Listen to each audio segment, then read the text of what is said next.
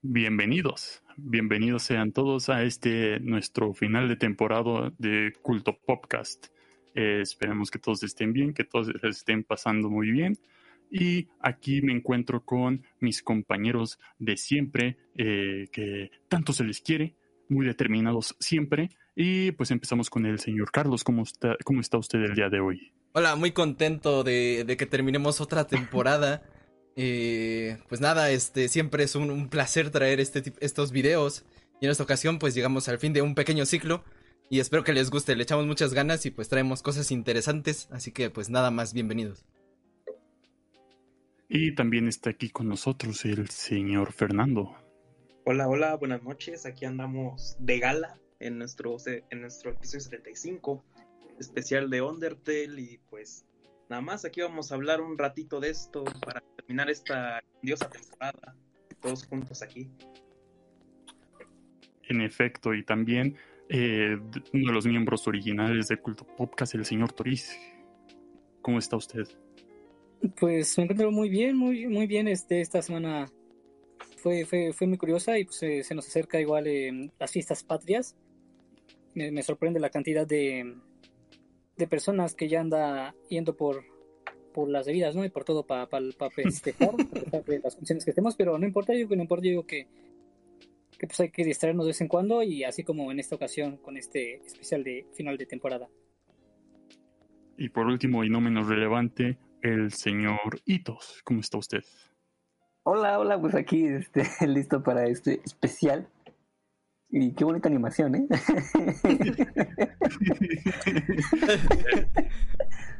Eh, así es, esperamos que, disfruten mucho este episodio, pero pues vamos a empezar con unos pequeños saludos que ya llegó bastante gente. Eh, un saludo a Sailor Pira, César Mondragón, al CCG Sailor Mars, a 55, 46, 43, 53, 90, a Tacopol, a, a, Diego RM también. Y unas preguntas, dice César Mondragón, dudes, qué buena producción tienen, ¿dónde editan su, sus weas? Eh, pues usamos varios tipos de software, pero eh, si quieres luego te lo mencionamos bien. Entonces vamos a empezar un Yo, yo uso mucho Adobe. yo uso mucho Camtasia. Camtasia Studio. Este, y pues el Photoshop y todo eso, ¿no? Eh, ya vieron la, la, intro, se les hicieron algunas preguntillas para que se pasaran ahí, pasaran ahí el reto, pero vamos a comenzar. Ah, este, lo de los retos. ah, cierto. Ahí en el Twitch, más que nada ahí, van a poder ver algunos retos de comunidad que con los cuales los cuales pueden donar algunos puntos igual de, canal que como ya mencionamos en el, en el stream de ayer los puntos de canal se ganan este mientras vean el stream en, en Twitch. Entonces ahí van a poder hacer este poder donarlos para para tres retos que tenemos no les cuesta nada, ¿eh? No se preocupen. Sí, no, no, no, no, les cuesta nada, nada más tienen que verlo, ahí van ganando sus puntitos. El primero es que Fernando traduce eh, lo que estemos diciendo por tres minutos al portugués en vivo. el segundo reto es que Hitos le hace como semáforo cada 750 puntos donados a ese reto. Y el, el tercero es que Paul entra a este episodio del podcast eh, por más de un millón de puntos de canal. Entonces, esperemos que, se puedan lograr. Este. Y pues nada, vamos a comenzar con este episodio.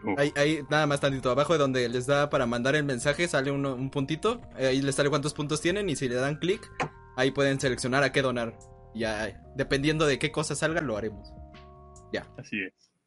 Y reitero una vez más, muchas gracias por estar aquí. Vamos a comenzar. Matas a un montón de monstruos aleatorios, algunas veces hasta humanos, en cada RPG, y las consecuencias de esto nunca son abordadas. Y si sí lo hicieran, esta fue la cuestión más importante que tuvo Toby Fox en el desarrollo de, de Undertale Toby Fox es esta persona que escribió, programó y musicalizó e hizo gran parte del arte de Undertale. Eh, cuando estaba en la universidad empezó a planear un juego, pero no tenía una idea en, concreta. Eh, cuando, tras la salida de RPG Maker 2000, eh, empezaría a hacer algunos juegos ahí y eventualmente haría ROM hacks de Earthbound, siendo uno de los más populares que hizo, el Halloween Hack de 2008. Toby también eh, sabe tocar el piano y la trompeta y también fue una de las razones por las cuales se decidió hacer todo el soundtrack de, de Undertale o la mayoría de este.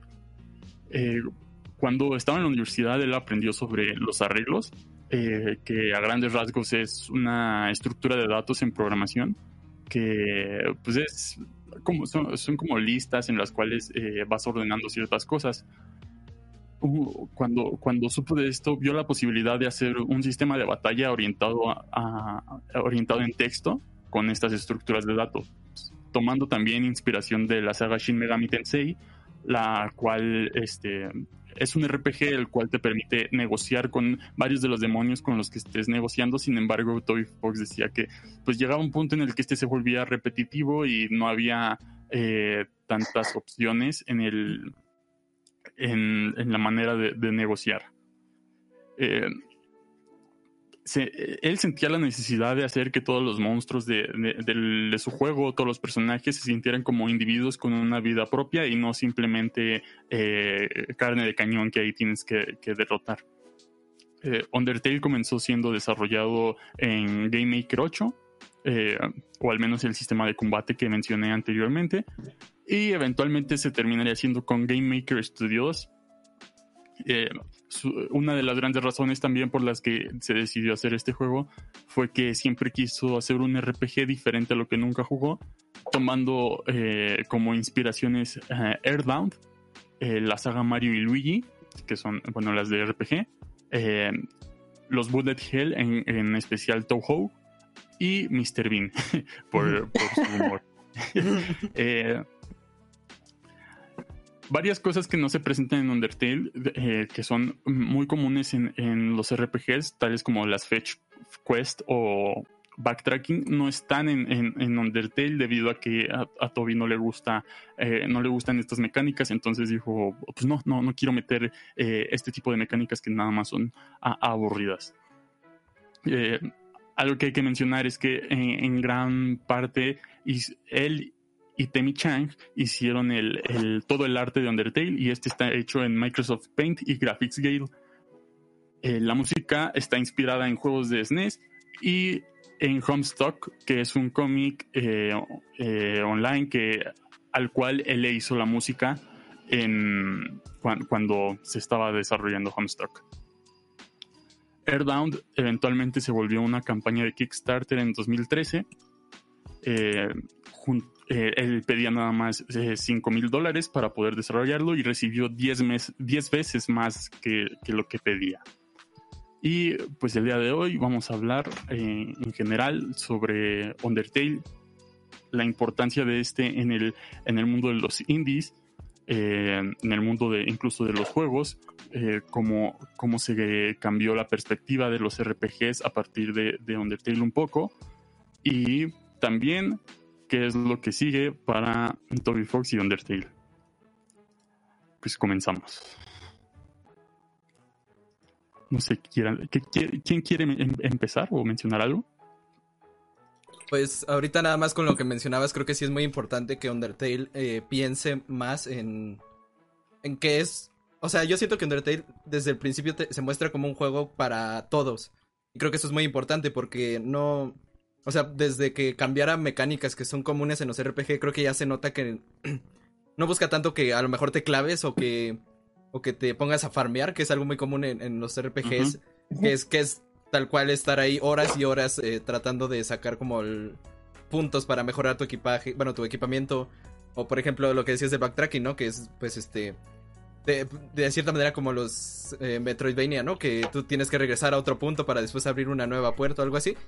Que o sea, técnicamente por ciertas zonas sí se puede hacer, pero no hay nada, ¿no? O sea, no. Si regresas al inicio del, del juego, eh, cuando puedes, porque hay un momento en el que ya como que pasas a otra zona, eh, no, no hay nada más, ¿no? Y entonces eh, creo que ese tipo de cosas son bastante positivas para, para el juego, porque entonces hace que te enfoques en la experiencia y eso es como lo, lo más importante para, para este juego, ¿no? Y creo que es algo muy acertado porque si tuvo este boom tan grande el juego fue precisamente porque era algo, este, no diría tan innovador, pero sí algo como que estaba abierto a todos y precisamente eso lo hacía como, como que todos descubriéramos algo, algo distinto, ¿no? Entonces, creo que en ese sentido está muy bien diseñado el juego para que, fue, para que sea accesible.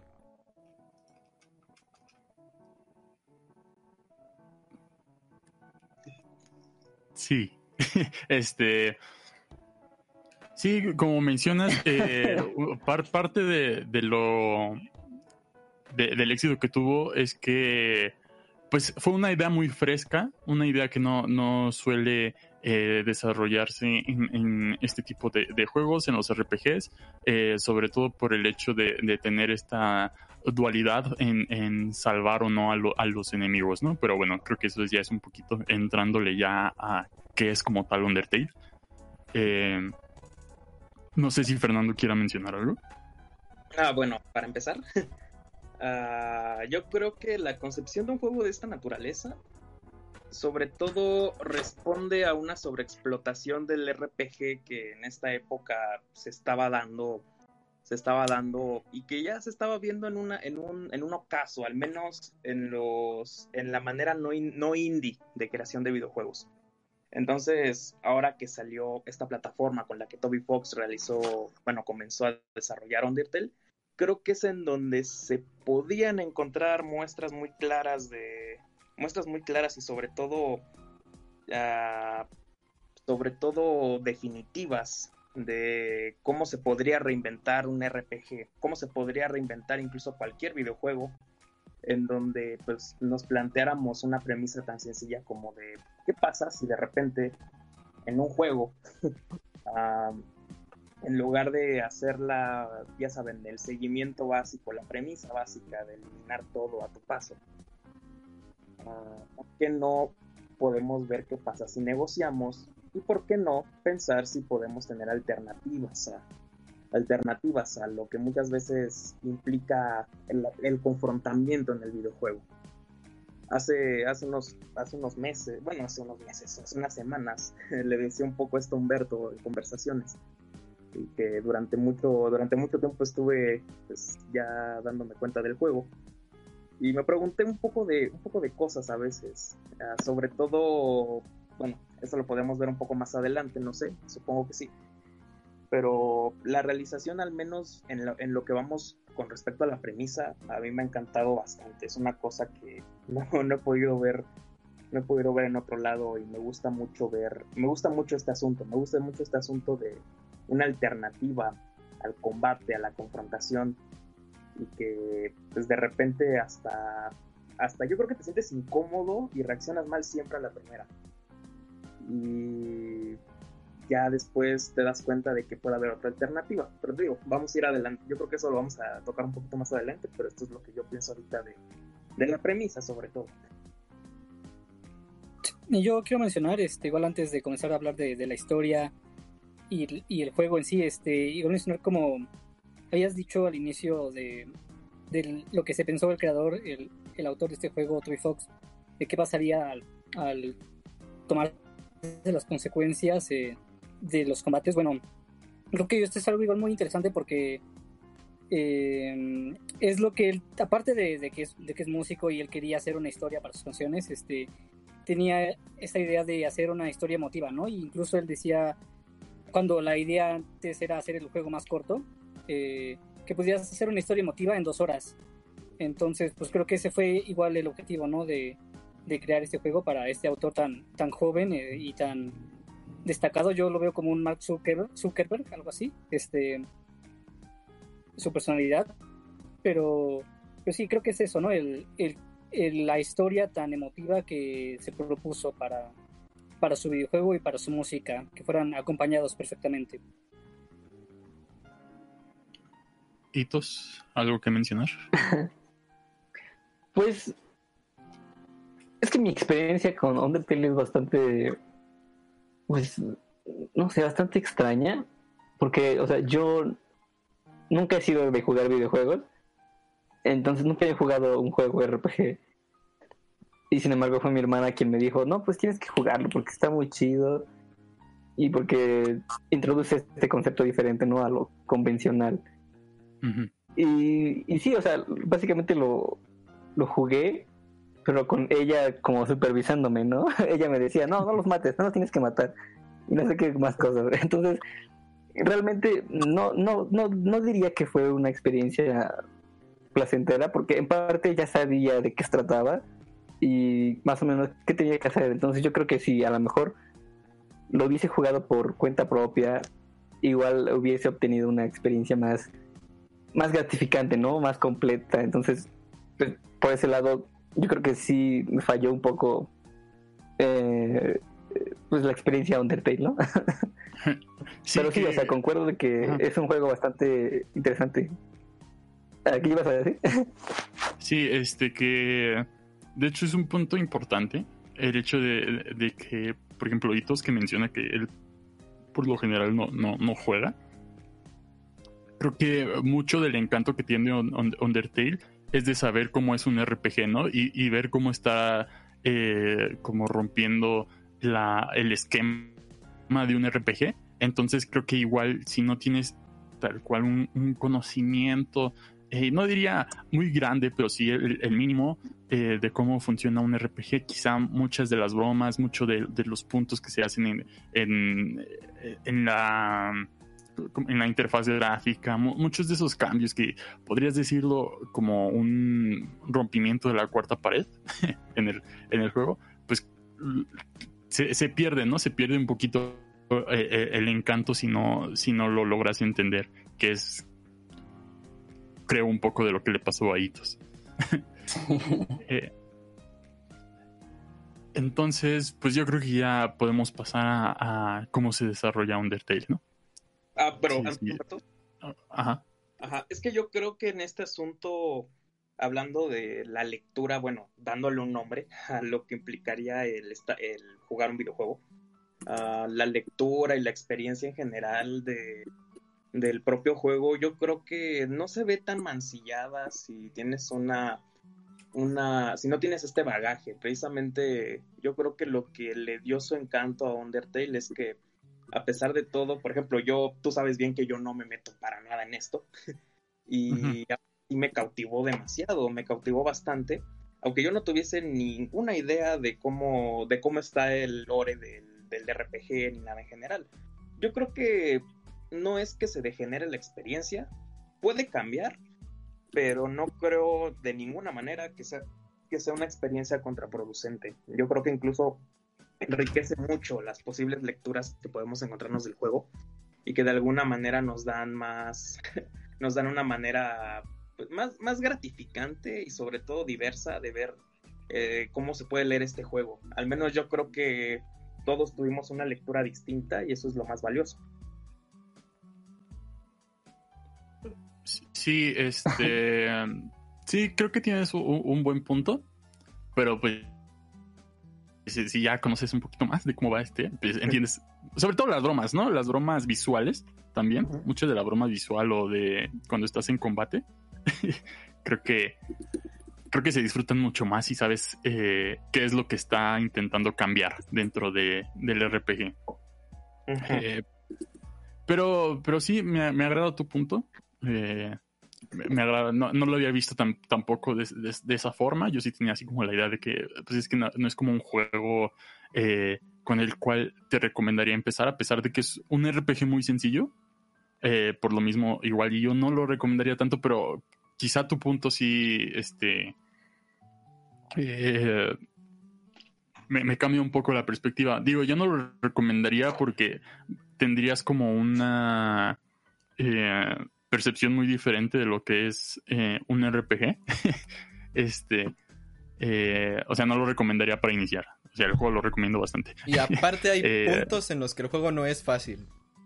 Entonces, digamos, a, pesar de que tal vez no te esfuerces en, no matar a nadie, o sea, que no, hagas una ruta de 100% pacífica, de todas formas, eh, en cualquiera de las dos rutas, bueno, técnicamente tres, este, te vas a encontrar con retos bastante complicados, tanto si quieres matar como si no, entonces creo que sí requiere habilidad, no diría que mucha, porque a veces solo tienes que intentarlo hasta que te salga, pero sí eh, digamos, cierta paciencia que a lo mejor alguien que va empezando en los juegos o algo así, pues va a decir, no, pero pues ya, este, está muy difícil, ¿no? ¿Cómo voy a pasar esto?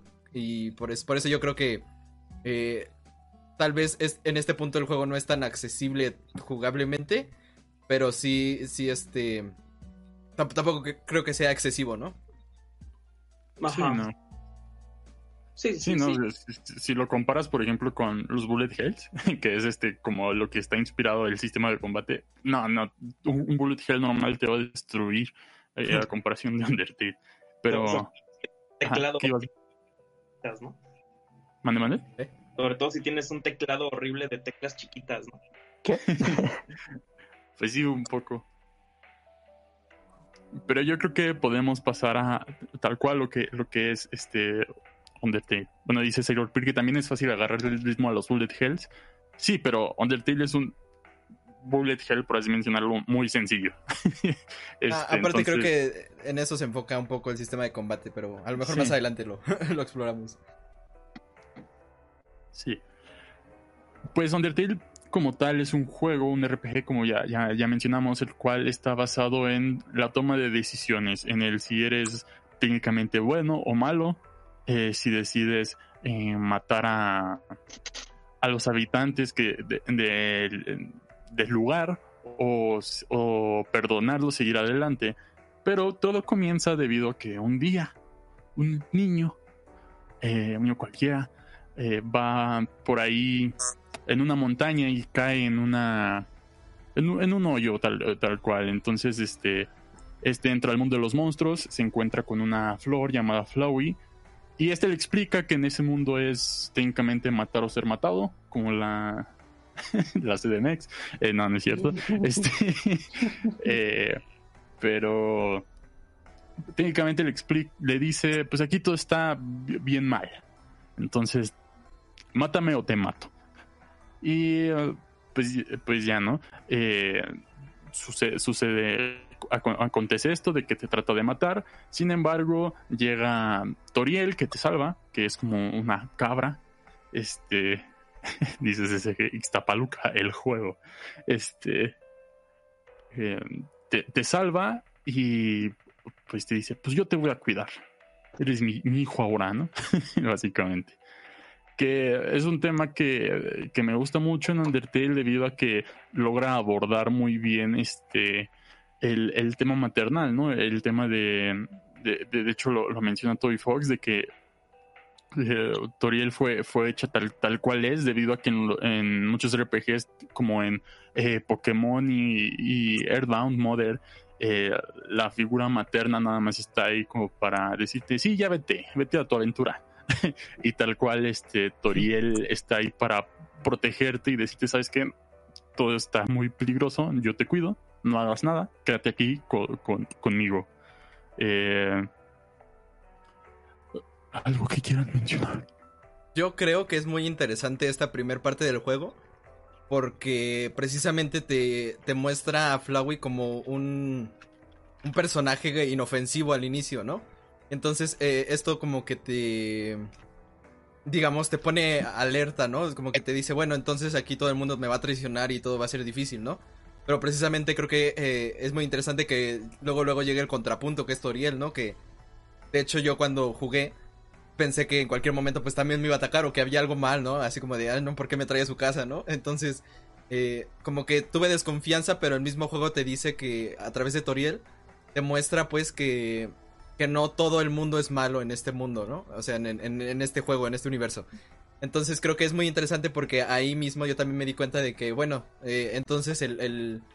Eh, es como gris, ¿no? Porque hay gente buena pero también hay gente mala y entonces como que desde ahí creo que el juego te está instando a que tú más bien no tampoco ni confíes mucho ni ni, ni des por sentado que todos son malos, ¿no? Y creo que es muy interesante porque así Así es como una, una manera muy, muy buena de presentar el conflicto moral, por así llamarlo, que sucede en todo el, juego. Sí, sí, yo creo que, yo creo que el conflicto que, nos, que sucede en un principio, yo creo que hasta las ruinas, hasta la parte de las ruinas, sobre todo trata de ser lo más conciliador posible porque si hablamos en cuestión de rutas, ahí es cuando se decide si ya valió, bueno, Desde el principio siempre se va a decidir eso. Si ya valió tu ruta, va a ser neutral o pacífica o genocida. Bueno, genocida no, eso es muy distinto. Uh, yo creo que justo en este punto es cuando se rompe mucho la confianza y por lo que la mayoría, en, en la mayoría neófita sobre todo, si no tiene la asesoría que Hitos, que Hitos y yo tuvimos, muy, muy agradecidos con, con eso. Nos dejan el de arriba. yo, Hitos no sé, pero pero a lo que me refiero es que si no si no tenemos si no tuvimos por ejemplo ese ese recur ese buen recurso de apoyo de para vivir una primera experiencia de ruta pacífica, uh, yo creo que la mayoría hace una neutral y mata a Toriel primero porque no sabe qué onda. Porque precisamente vienen de una, se viene de una costumbre. ¿Qué pasó? Se viene de una costumbre que de alguna manera te, te te, acostu te, te, llega a adoptar, te llega a adoctrinar incluso a que pues en un videojuego puedes tener todas las puedes hacer todo sin consecuencias. Le decía a Humberto antes que este juego me pone en duda, este juego hace que se me quiebre todas las ideas que tenía cuando, cuando andabas, por ejemplo, en el GTA San Andreas conduciendo sin control. Porque, ¿quién conduce, quién conduce siguiendo el tráfico? ¿Quién conduce bien en el San Andreas? Yo sé que alguien lo hace alguna vez. Yo sé que alguna vez, eh, alguna vez se nos ocurre hacerlo nada más por puro, por puro mame, pero en realidad nadie, nadie respeta el tráfico ahí. Y de hecho es difícil, ¿eh? Es difícil conducir bien. Exactamente. De hecho, lo que haces es atropellar a cuanta gente se te ocurra y después comienzas a hacer un tiroteo. No hay consecuencia. Te, apenas eh, escribes el código de Asterry arriba. ¿Cómo era? Uh, y, de, de, repente tus estrellas se desaparecen. Aquí no. Aquí si matas a Toriel en un principio, ya valió. uh, ya valió tu ruta. Aquí es en donde de alguna forma se te pone a prueba para ver, no, no de manera, no de manera como para testear tu, tu calidad humana, ni, ni, mucho, ni menos, pero sí para que comiences a replantearte cómo podría ser esta ruta si, si no la hacemos de este modo. Tal vez eso es por, esa es la razón por la cual en internet y en todos lados sobre todo es más famosa la ruta genocida, porque es la que de alguna manera trae más en el morbo. Pero bueno, y, insisto en que veremos eso un poquito más adelante, supongo. Pero por ahora, yo creo que este punto en la es un punto lo suficientemente amable para que para que por tu propia cuenta decidas no, no cometer un error que, que arruine tu primera experiencia, bueno, que la vuelva una ruta neutral. Y sí. eso es lo más impactante. Creo que este, ¿cómo se llama? Creo que este CSG Sailor Mars dice algo así muy, dice algo, dice algo muy parecido sobre el asunto de la onda materna. Te, saca de onda, ¿no? Usualmente en el anime en donde se basa el RPG, la figura materna no es tan común y este juego juega con estereotipos del RPG.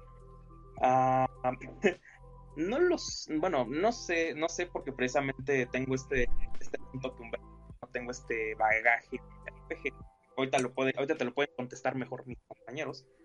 Pero yo sí siento que el asunto maternal en Toriel se ve al principio. Hay gente que no le gusta, hay gente que le da hasta, le da hasta miedito, no sé. Uh, pero es un buen punto de inicio sabiendo que es un juego que se puede tornar violento. Y mm. yo creo que desde este, desde este punto te está avisando que puedes tener otro tipo de otro tipo de experiencia a la hora de meterte al mundo en Undertale. Pero bueno, no sé ustedes. Sí, nada, eh, quería mencionar algo ahorita que hablaba sobre nuestro comportamiento dentro del mundo de los videojuegos. Eh, una vez vi un análisis psicológico interesante sobre cómo es el jugador, ¿no? Cuando está en un, en un o sea, jugando, pues, aunque suene redundante. Eh, y es interesante porque esa teoría decía que precisamente al ser un mundo totalmente virtual, tenemos la excusa de que no tiene consecuencias. Entonces, de cierta manera hacemos lo que nos dé la gana. Es, como si nos liberáramos de todas las barreras sociales, algo así. Entonces, eh, se me hizo muy interesante porque precisamente esto lo podemos ver, eh, yo creo, en su mayor eh, esplendor en GTA. Que es esto que mencionabas, ¿no? Que en GTA puedes matar a quien sea, puedes atropellar, puedes tener un millón de cosas y, puedes hacer de lo peor. Y aún así, pues, el, el, digamos, no tienes un remordimiento, ¿no? Y creo que precisamente los juegos que que van a tomar este mm, elemento, pues, digamos, este fenómeno, eh, cuando lo toman y, le dan un giro de, de, que pienses que no tiene consecuencias y te muestran que sí hay consecuencias, creo que es muy interesante. Cuando nosotros hablamos de Doki Doki Literature Club, eh, pues siempre destacamos que lo interesante de ese juego es que precisamente te está mostrando que, que no está solamente encapsulado en ese juego, ¿no? O sea, en, lo que es eh, la interfaz o, las, mecánicas que tiene el juego, sino que el mismo juego como que se sale de ahí y por medio de eso te hace incluso sentir mal, ¿no? Eh, entonces yo creo eh, este juego precisamente toma, toma esos elementos, ese, fenómeno, y entonces eh, le da una vuelta y entonces te hace sentir mal o por lo menos te hace dudar de si estás haciendo bien al matar pues a, lo que en primera instancia serían enemigos porque te atacan, ¿no? Entonces, eh, desde el enfrentamiento inicial como que siento que te pone en duda si de verdad tienes que ser inhumano cuando estás jugando un juego, ¿no? Y a pesar de que por ejemplo, los desarrolladores ponen mucho cariño, ponen mucho de, sí en, los juegos. A lo mejor un jugador eh, le va a gustar la experiencia, pero no se va a enfocar tanto en, darle ese cariño a, cada cosa que se hizo en el juego, ¿no? Y creo que es muy interesante que este juego llame la atención en eso. Sí, sí precisamente. Ajá, ajá. Es algo que, que en general igual tenemos como muy asociado al videojuego, ¿no? Eh, si se dan cuenta, muchas veces este eh, la violencia es muy, muy presente eh, en, en, el medio del videojuego. O sea, podemos hablar de que incluso en, juegos como Super Mario, este, eh, pues el simple hecho de, andar matando tortugas, golpeando tortugas, pues ya es violencia, ¿no? E, es, un nivel menor a lo que estábamos hablando de GTA, obviamente. Es, una, violencia es una violencia trivializada y caricaturizada. Pero... Que no, no se como tal. Sí, y a fin... la tortuga, pero no se ve la sangre. Y a fin de cuentas... nos llegó, nos llegó... Este, esperen, esperen. Freddy Golden nos ha seguido. Gracias por seguirnos. Muchas gracias. Saludos también ahí a Mayor Polygon que nos está saludando. Eh, ¿cómo, ¿Cómo estás? Eh, ahorita leemos Doki Machado también ahí está en el YouTube. Hola, ahorita ¿cómo leemos estás? comentarios, no se preocupe. sí. Eh, mm, ¿en, qué, ¿En qué estaba? ¿En qué estaba? Ah, sí, que y es algo que no suele eh, tomarse tan en serio, ¿no? Eh, me recuerdo mucho que Watch Dogs, el, primero, el personaje principal estaba como muy en contra, ¿no? De, de, la ah, violencia y que no sé qué tanto. O GTA 4. GTA 4 también. Ajá, o GTA 4, ¿no? Que Nico Bellic va, cambia de, de país para ser una mejor persona, pero ya cuando te vas al, gameplay, pues realmente no importa, ¿no? No importa. O sea, quizá tu gameplay no sea canon en la historia, pero pues rompe mucho con, con la idea del personaje, ¿no? Perdón por el camión. Este. el término que es meme, acuñado por Dayo. Eh, disonancia, disonancia narrativa. Eh, para los que no estén familiarizados, bueno, nada más es que no coincide lo que te está diciendo el juego con lo que tú haces en, el mismo gameplay. Lo cual, o sea, no es malo, porque a fin de cuentas, muchas veces lo que importa es el, gameplay, ¿no? Y eh, digamos que Watch Dogs sin, o GTA sin hacer eso, pues no es eso, ¿no? simplemente como que sí, no se siente que la historia te está contando algo eh, muy que concuerde a lo que a lo que ajá, coherente a lo, a lo, que estemos haciendo entonces no está mal pero no tampoco está bien o sea por así mencionarlo no sí por, ejemplo eh, en, en, este tipo de, de, disonancias eh, pues es, es muy común no o sea eh, también como lo veníamos mencionando antes, o sea, cuando un juego te dice, te da la excusa de matar, que es como este experimento psicológico famoso, ¿no? Que le decían, simulaban que un participante eh, le daba electrochoques a, alguien más, eh, con presionar sobre un botón, ¿no? Y cada vez le iban dando instrucciones de subir el voltaje, entonces... a pesar de que, de que, bueno, era, era una simulación, ¿no? Pero a pesar de que oía cómo sufría la otra persona, el, el el participante pues de todas formas seguía haciéndolo porque se lo ordenaba, ¿no? Entonces creo que un poco tenemos ese fenómeno en los videojuegos porque tal cual eh, la mayoría de ellos te dicen ve y mata. Entonces, hmm. eh, por ejemplo, eh, el mismo Spec Ops The Line, que es uno de los más grandes, bueno, un gran giro, un girote, juega con esto, ¿no? Porque precisamente te dice mata a estas personas. Eh, creo que es un. Ah, mira, el, el Megalovania. Es un. un bombardeo, creo, ¿no? Entonces te dice, haz esto, ¿no? Y tú lo haces. Y dices, bueno, pues ya, ¿no? Este es lo que tenía que hacer en la misión. Y después, eh, medio spoiler, pero también es uno de los sucesos más famosos, así que no sé qué tanto. Eh, después eh, bajas a esa zona y te das cuenta que a las personas que tú bombardeaste no tenían absolutamente nada que ver con el, con el conflicto armado que se estaban llevando.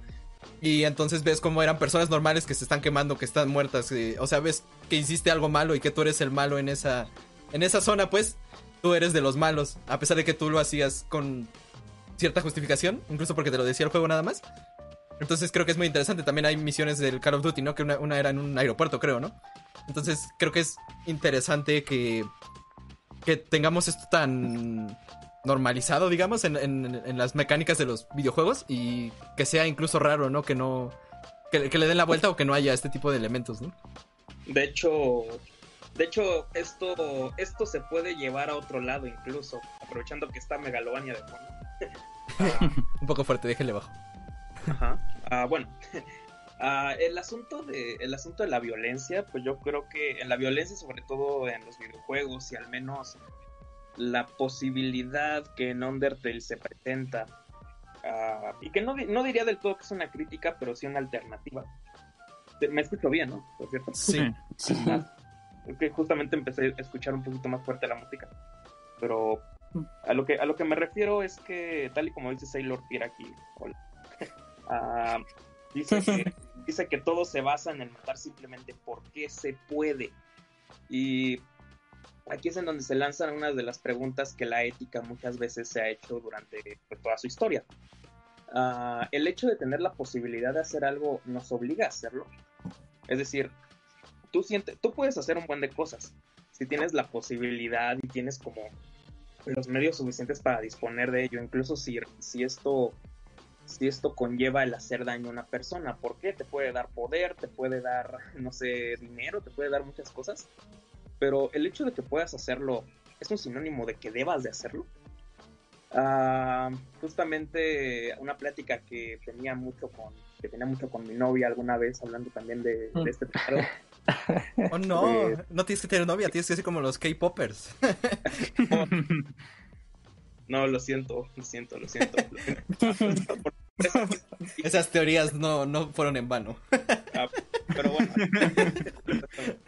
Ah, una cosa que, llegamos a platicar, por ejemplo, fue de un asunto relacionado a, a los a los límites de la posibilidad libre.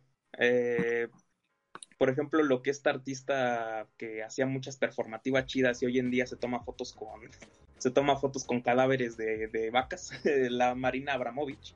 No, ya. Tenía este performance que estaba muy chido, que, bueno, tiene dos en particular, ah, que hizo en los 70 uno, uno con su pareja, que estaba con el arco, tenían un arco, no sé si lo conocen, Carlositos, el de, el de que está con su pareja con un arco, ella sostiene el arco y su pareja la flecha, si alguien lo soltaba, pues iba, iba a dispararle a esta marina. Entonces era una cuestión también de decisión. Pero yo creo que el otro performance más importante es en el de cuando ella se puso en una mesa, eh, se sentó, se sentó en una silla donde había una mesa con muchos aparatos, habían plumas, había un arma, había un cuchillo, había así como a pinceles, pinturas, y la regla era que todos podían hacerle lo que quisiera, lo que quisiese, lo que ellos quisieran, y ella se iba a dejar. Entonces, en un principio, en un principio, lo que primero hacían era dejarle, era dejar, era como, no sé, pintarle un bigote con, con las pinturas, a cortarle el cabello, todo eso, pero conforme pasó un poco más el tiempo, comenzaban a quitarle la ropa, comenzaban a comenzaban a hacer otro tipo de cosas como quemarla, incluso eh, se tuvo que detener la el performance porque un hombre ya le quería disparar. Entonces, yo creo y, no fue por ella, ¿eh? No fue porque ella quisiera detenerlo, fue porque se la llevaron. Exactamente. Entonces, ahí está un dilema que muchas veces se plantea y que por algo, como aquí nos dicen, bueno, como, tal vez mucha gente piensa, esta violencia puede llegar a ser exagerada, yo creo que en realidad es más que nada un síntoma. Es un síntoma de una violencia real que existe en todos lados y que mucha gente diría que es inherente al ser humano. Pero lo que también en Undertale nos, plantea maravillosamente, de alguna forma, es que no solo somos capaces de tener la posibilidad de hacer algo por el hecho y que le hagamos por el hecho de poderla, sino que también tenemos la capacidad de tomar decisiones, decisiones que puedan ser lo suficientemente sanas para crear un mundo mejor. Eh, en pocas palabras, en pocas palabras eso es lo que la verdadera ruta pacífica, que por cierto soy fan de ella, uh, ya, ya, sabrán de verdad, ya sabrán de haber dado cuenta, uh, plantea de alguna forma y yo creo que esta alternativa puede existir. Es muy difícil porque no todo el mundo es un gran negociador, ni siquiera un gran chorero, pero de verdad es muy complicado. Yo creo que en, este tema de la violencia, sobre todo, de una violencia, de una violencia aplicada en la que tú decides, de repente nos podemos dar cuenta que la carga y el poder son cosas que no son cosas que no pueden ser tan fácilmente manipulables y no son para todo mundo. Por algo dicen que muchas veces el poder en manos de una sola persona es lo que genera las tiranías. es, es demasiada carga. Y la, enorme decisión de decir, es que yo puedo, yo puedo cargarme a esta persona, yo puedo matar a esta persona, o a un monstruo en dado caso, es una cosa que podrías pasar en automático en un videojuego. Pero ¿qué pasa si no? Es lo que al menos yo creo que aquí se nos plantea y es muy bien aplicado. Sí, es que... Yo ah, perdón, comentar, comentar, justamente que estábamos hablando de la muerte de Toriel y de la posibilidad o no de, de matar. Este, yo quería mencionar que, bueno, igual como ya lo había mencionado antes, esto de que pues te genera desconfianza encontrarte primero una persona mala y luego una persona buena y, y cómo te lleva así muy curiosamente. O sea, sí, yo estaba con, con la desconfianza, y ya cuando llega el enfrentamiento, este, pues ahí está la parte de la posibilidad, ¿no? Porque yo no sabía que podía perdonarla, ¿no? Que podía evitar eh, matarla. Yo no sabía eso, porque no estoy acostumbrado a los juegos de este tipo, de, de 8 bits, me parece. Entonces no sabía que podía cambiar mi, mi opción de pelear a perdonarla, no, no, ni siquiera me di cuenta de, de que había esa, ese botón o eso. Entonces así me seguí por un buen tiempo ya después de que me puse a buscar cosas, este, me di cuenta de que sí había la opción de perdonar, porque igual justamente yo estoy acostumbrado a, a pelear con los monstruos sin pensar las consecuencias, como bien lo he mencionado. Pero igual era, igual era este, esta parte de, bueno, de querer ir al combate más, más hardcore y que solo se consigue de una cierta manera, que es pues matando, entonces me seguí así igual por un buen rato. Eh, pero bueno, era, era, era mi, lo que quería comentar de mi experiencia con, con esto de elegir, elegir qué hacer en las batallas. Y nada más tantito así para antes de que no sé si tú quieras comentar lo que decía. Eh, sí, también eh, este digamos la violencia es como muy común en los videojuegos y no se cuestiona mucho, pero tampoco es que sea 100% de los videojuegos sean violentos, ¿no? Hay muchos ejemplos como pues incluso eh, lo que Humberto ha, ha, jugado, ¿no? Como el este Stardew Valley, que digamos no hay ese tipo de cosas, pero por ejemplo, eh, digamos que el, matar enemigos no... De cierta manera es una manera sencilla de dar recompensas por algo al jugador. Entonces eh, también por eso es común, pero tampoco es que todo el medio sea como violento, ¿no? Y también, eh, como dice aquí muy bien en el chat este de Sailor Peer, un comentario que, que, creo que está muy interesante, es que los videojuegos no causan violencia, pero la violencia en los videojuegos es un síntoma de un estado social.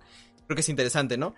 Aunque tampoco creo que el 100% de las veces que haya violencia en los videojuegos va a ser por, este, no sé, de, de una manera como mal pensada, no sé cómo decirlo, pero básicamente creo que también es un sistema sencillo para, para, para recompensar al jugador, ¿no? Entonces eh, creo que es como eh. en esos dos ámbitos se maneja. Ajá, es que yo creo que eh, el hecho de que hayamos replicado algo en nuestros medios de consumo, desde, desde el arte hasta la cultura de masas así más inmediata, hasta el jueguito que sale en el cereal, yo creo que son un reflejo muy vivo de la realidad en la que nos encontramos. Y, y tal vez no la, no la discutimos tanto porque es lo que tenemos siempre en la, en la mente, es lo que tenemos ya de, es lo que, es con lo que ya nacemos incluso. O sea, estamos tan bombardeados con este contexto que de repente nos es imposible pensar, como en cierta parte del juego, que un ataque podría ser, en lugar de un ataque podríamos tener un, una, eh, podríamos lanzar un ánimo, cosas así. O sea, eso saca de onda y creo que se parodia más de como sea, se parodia, se ve más parodiado que aplicado. Entonces, es una buena es una buena muestra de, de, es un buen síntoma de cómo se encuentra el tejido social. Pero tampoco, pero tampoco puede ser, tampoco puede ser un síntoma definitorio, pero sí es un síntoma que demuestra cosas, más no, más no el, más no el estado entero de una, de una sociedad, de un tiempo. Sí, a, lo mejor el hecho de que no lo cuestionemos sí sea 100% por esa razón, ¿no? O sea, que no, que no se nos haga raro que haya tanta violencia en los videojuegos. De cierta manera nos acostumbró el medio, pero también es como raro, ¿no? Que de cierta manera no, no nos sorprenda, digamos.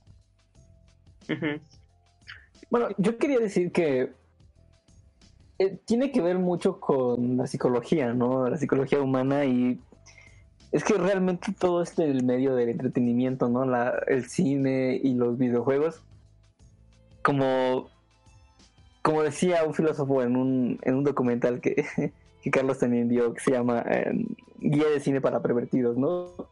Que explica que... Va a citar a Sisek, banda. Sí, que todo, todo este medio, que la fantasía resulta más real que la propia realidad, porque los videojuegos te dan esta posibilidad de interpretar a otra persona sin barreras sociales de, y hacer lo que en tu realidad a lo mejor no podrías hacer, ¿no? Entonces, pues existe toda esta gama de, de posibilidades, ¿no? Desde el convertirte en, no sé, un superhéroe, matar gente, destruir cosas, cosas que en sí, aunque como hemos visto, ¿no? Pueden representar algo no moral en nuestra vida cotidiana, pero es a su vez son reflejo de, de nuestra naturaleza, ¿no? Porque a lo mejor, no sé, cuando juega, juega uno juegos de pelea, de, de, disparos, no sé, lo que sea, y matas a tus enemigos, resulta gratificante, ¿no? Te sientes como, como bien porque consigues algo que a lo mejor tienes reprimido, ¿no? Y no, no estoy diciendo que que seas un asesino este, eh, reprimido, pero simplemente te da posibilidad, ¿no? Te da esa, pues, ventaja, esa opción de liberarte a lo mejor de cierto estrés de cierta manera, que no podrías hacerlo de, de manera real, ¿no? Entonces, como dicen, este juego que tiene la fachada, ¿no? De ser como de lo mismo, de disparos, bueno, no disparos, de, matar monstruos. Y luego te da la vuelta, ¿no? Te dice que... Te, cuestiona, ¿no? Te comienza a cuestionar realmente esa, podríamos decir, moralidad de si está bien o no eh, matar a, los personajes, aunque sean ficticios, ¿no? Entonces, pues sí, es, es, es, un poco extraño, o sea, no quiero decir que sea hasta inmoral el juego, como que te limite de, tu instinto, de, tu diversión, pero sí causa bastante revuelo, ¿no? Porque te hace reflexionar, por así decirlo, ¿no? Eh, y pues ya. Es que, de hecho, eh, algo de lo que mencionabas, eh, eh, de que pues ves que me mencionaste lo de reprimido, de que pues no somos realmente personas malas, pero Diego RM tiene un punto que es interesante y que se ha tocado muchas veces en, los medios y que es esto de que pues a cada ratito de que hay un tiroteo o algo así, pues le echan la culpa a, cualquier medio, ¿no? Este, sobre todo últimamente los videojuegos. Eh, y dice que los videojuegos violentos pueden ser un detonante de violencia para alguien que necesita ayuda. Eh, quizá, pero no, sé cómo tomar tal cual, tal cual ese punto, porque eh, como mencionaba Hitos, pues muchas personas quizás necesitan ayuda, pero ah, es que no, no, no, no sé cómo abordar bien esta Es que parte. realmente Pero- el es una terapia, ¿no? Es que No, también no, pues- hay que considerar, o sea, es un cúmulo de cosas.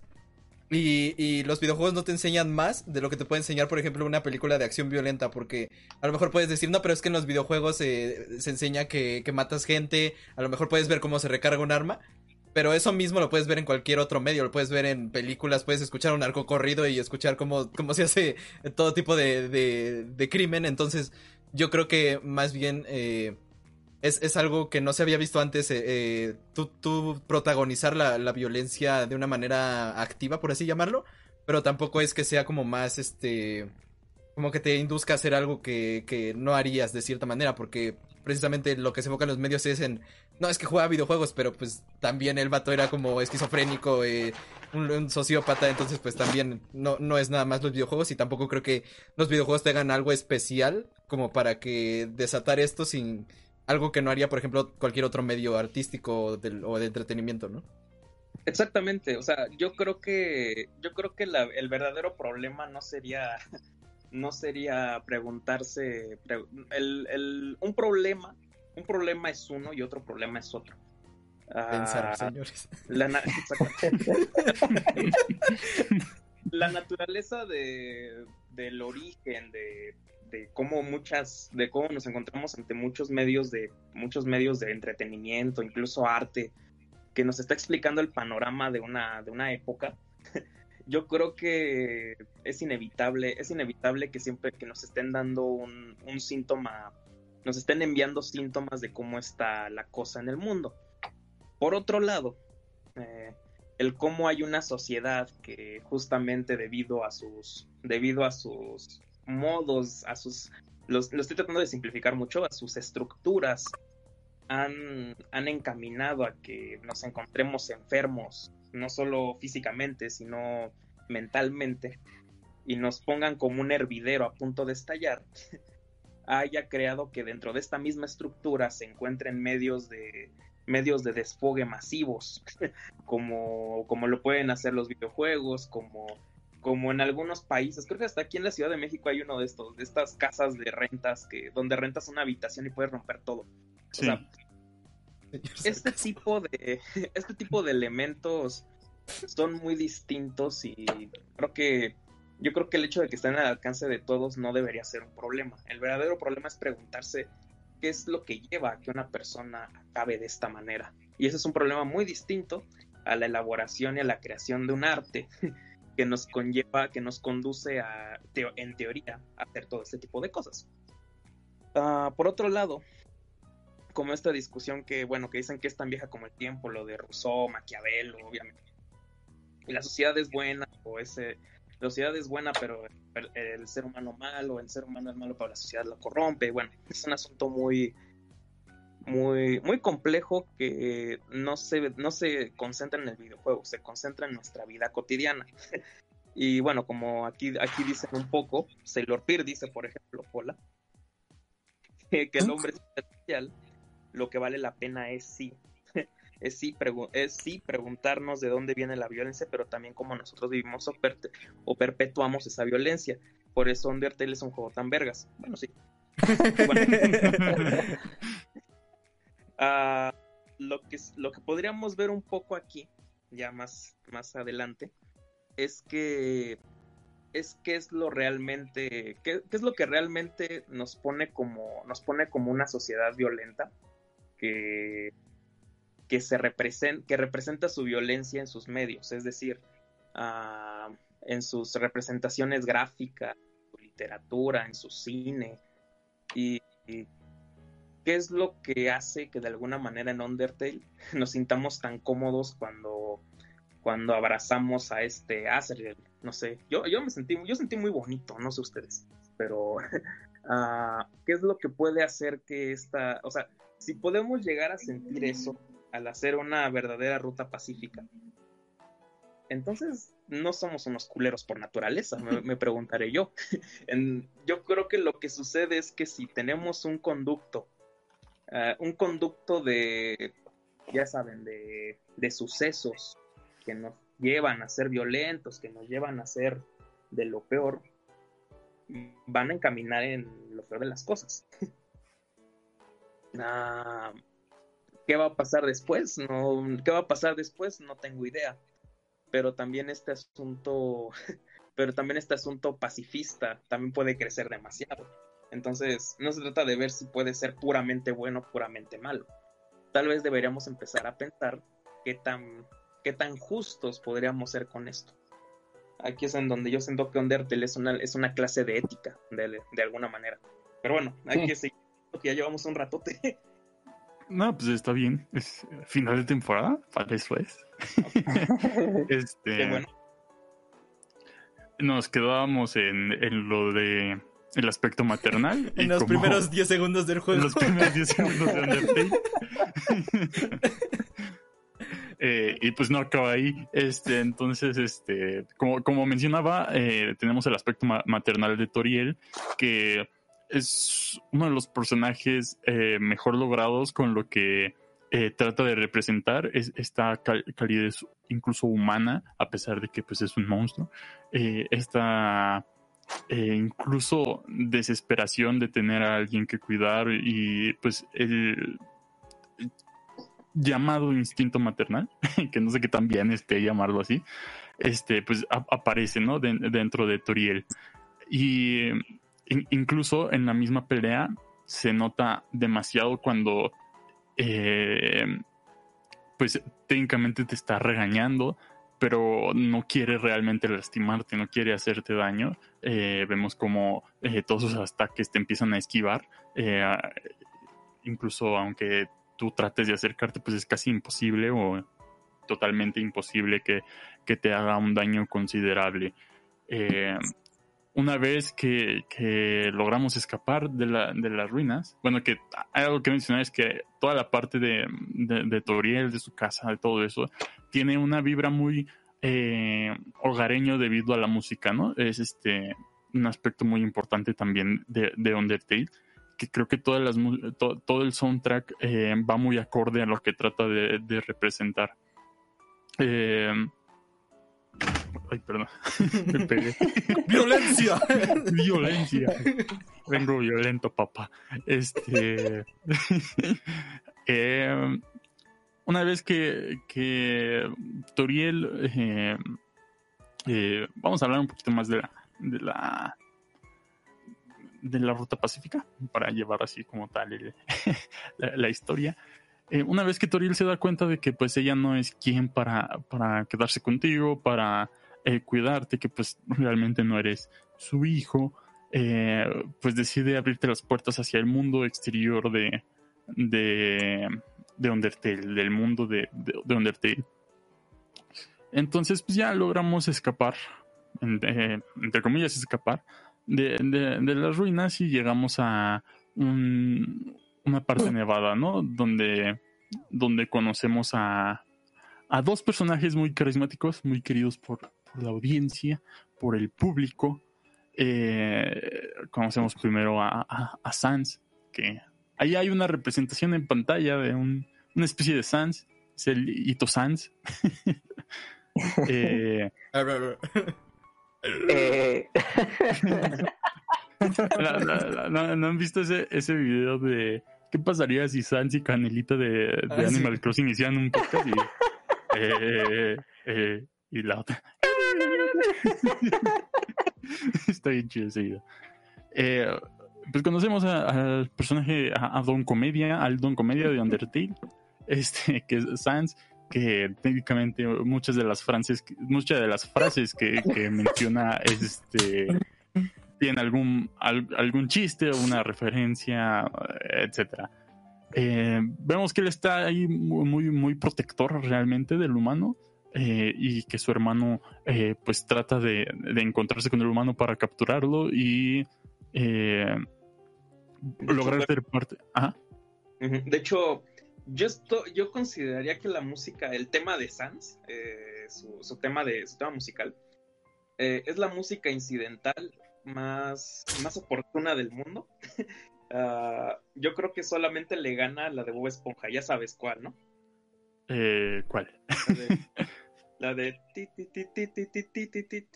Ah, claro. Ajá, no me acuerdo su nombre, pero esas dos, esas dos son lo, son los, es la música instrumental incidental por excelencia. Cualquiera de esas dos pueden hacer cualquier momento gracioso. Pero, Sí. ya. Sí, sí, sí. De hecho, oh, bueno, eh, Sailor Pri menciona ahí con Toriel es cuando Flowey empieza a recriminarte chido por tus acciones en las ruinas. Incluso si reinicias te lo va a recordar. Y sí, es un aspecto muy importante que hay que mencionar de Undertale y es que el juego recuerda. Eh, no importa cuántas veces borres partida, eh, el juego va a recordar este todas tus acciones que hayas hecho. Que pues si lo quieren ver de, de manera de, de- programación, pues técnicamente nada más es una eh, variable booleana que se activa y pues nunca más se vuelve a desactivar, ¿no?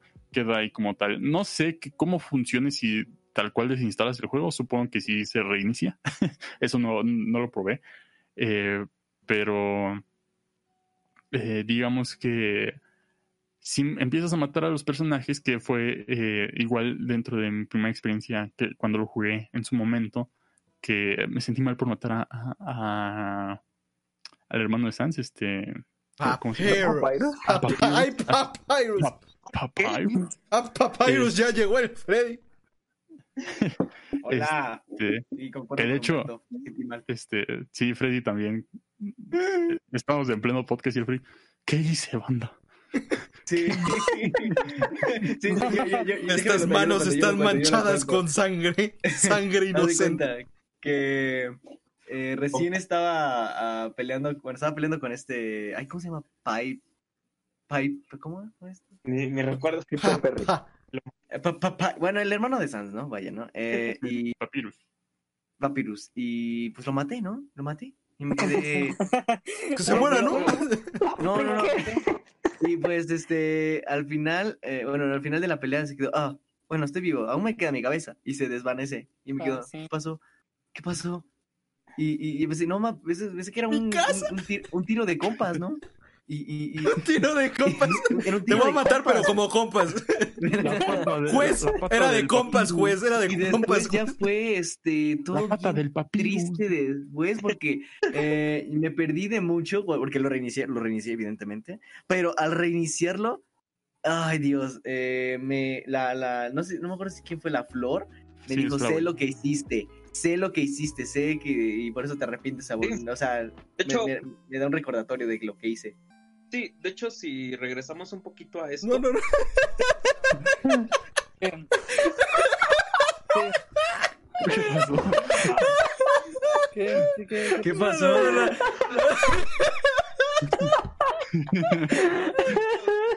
Ah, ya que- qué pasó? No, no, no, no hagan caso. Pero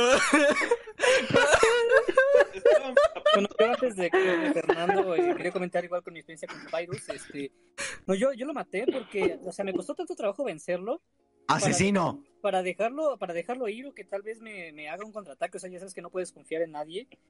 Y pues, o sea, yo, yo, yo lo maté por, por eso, porque me tomó muchos intentos lograrlo y dije, no, pues ya aquí, aquí muere, aquí ya. Por eso lo maté. Es que de hecho, aparte, o sea, muchas veces pierdes muchas veces, pero te, te- él te dice, ¿quieres pelear con él? O sea, hay un recordatorio que dice, ¿quieres pelear con él? Y yo le dije, pues, pues sí, güey, no mames, ¿no?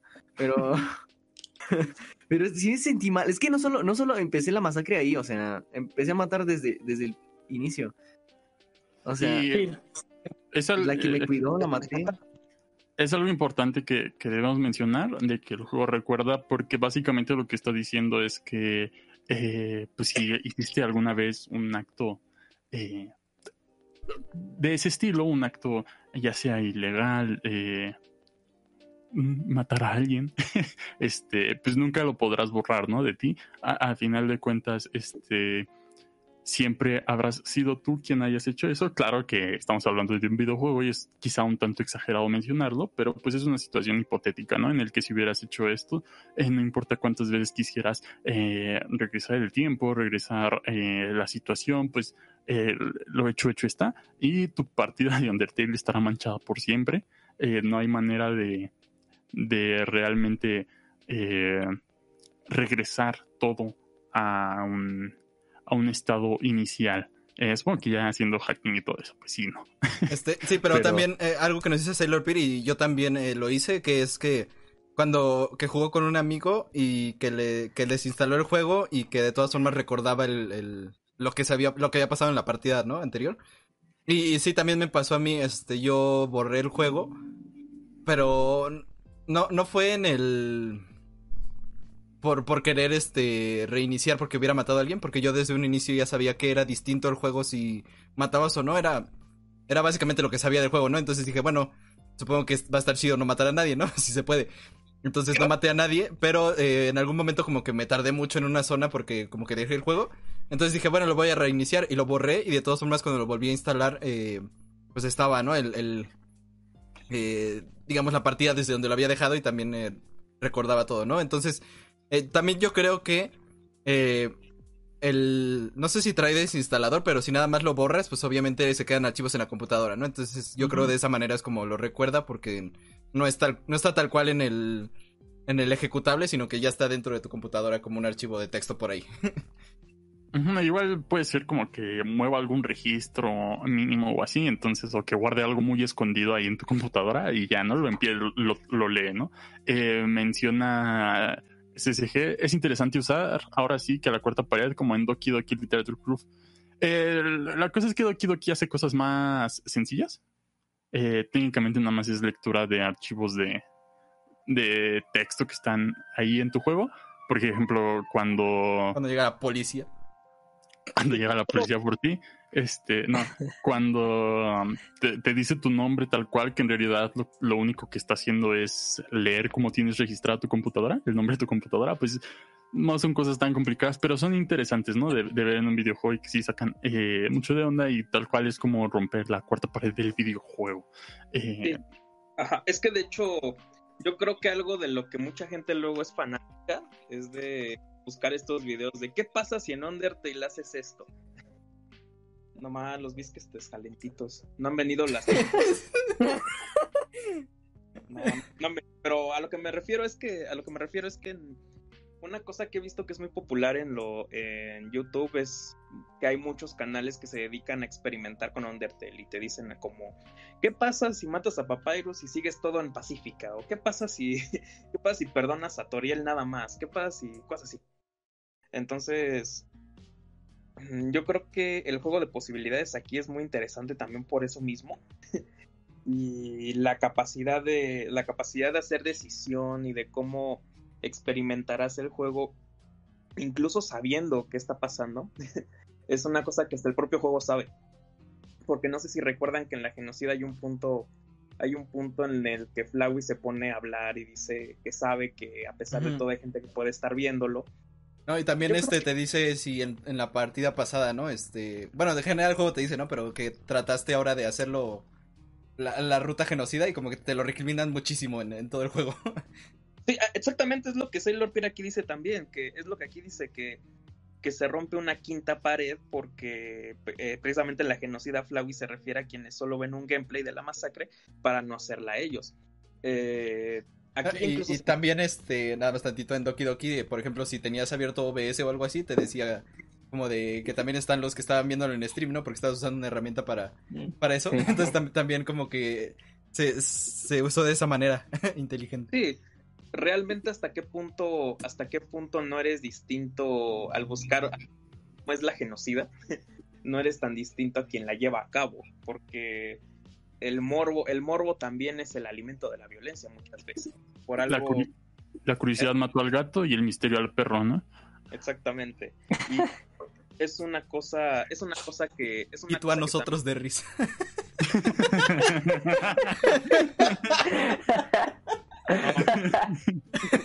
Pero ese es, ese es el asunto, ese es el asunto. Hola Daniel Gallo.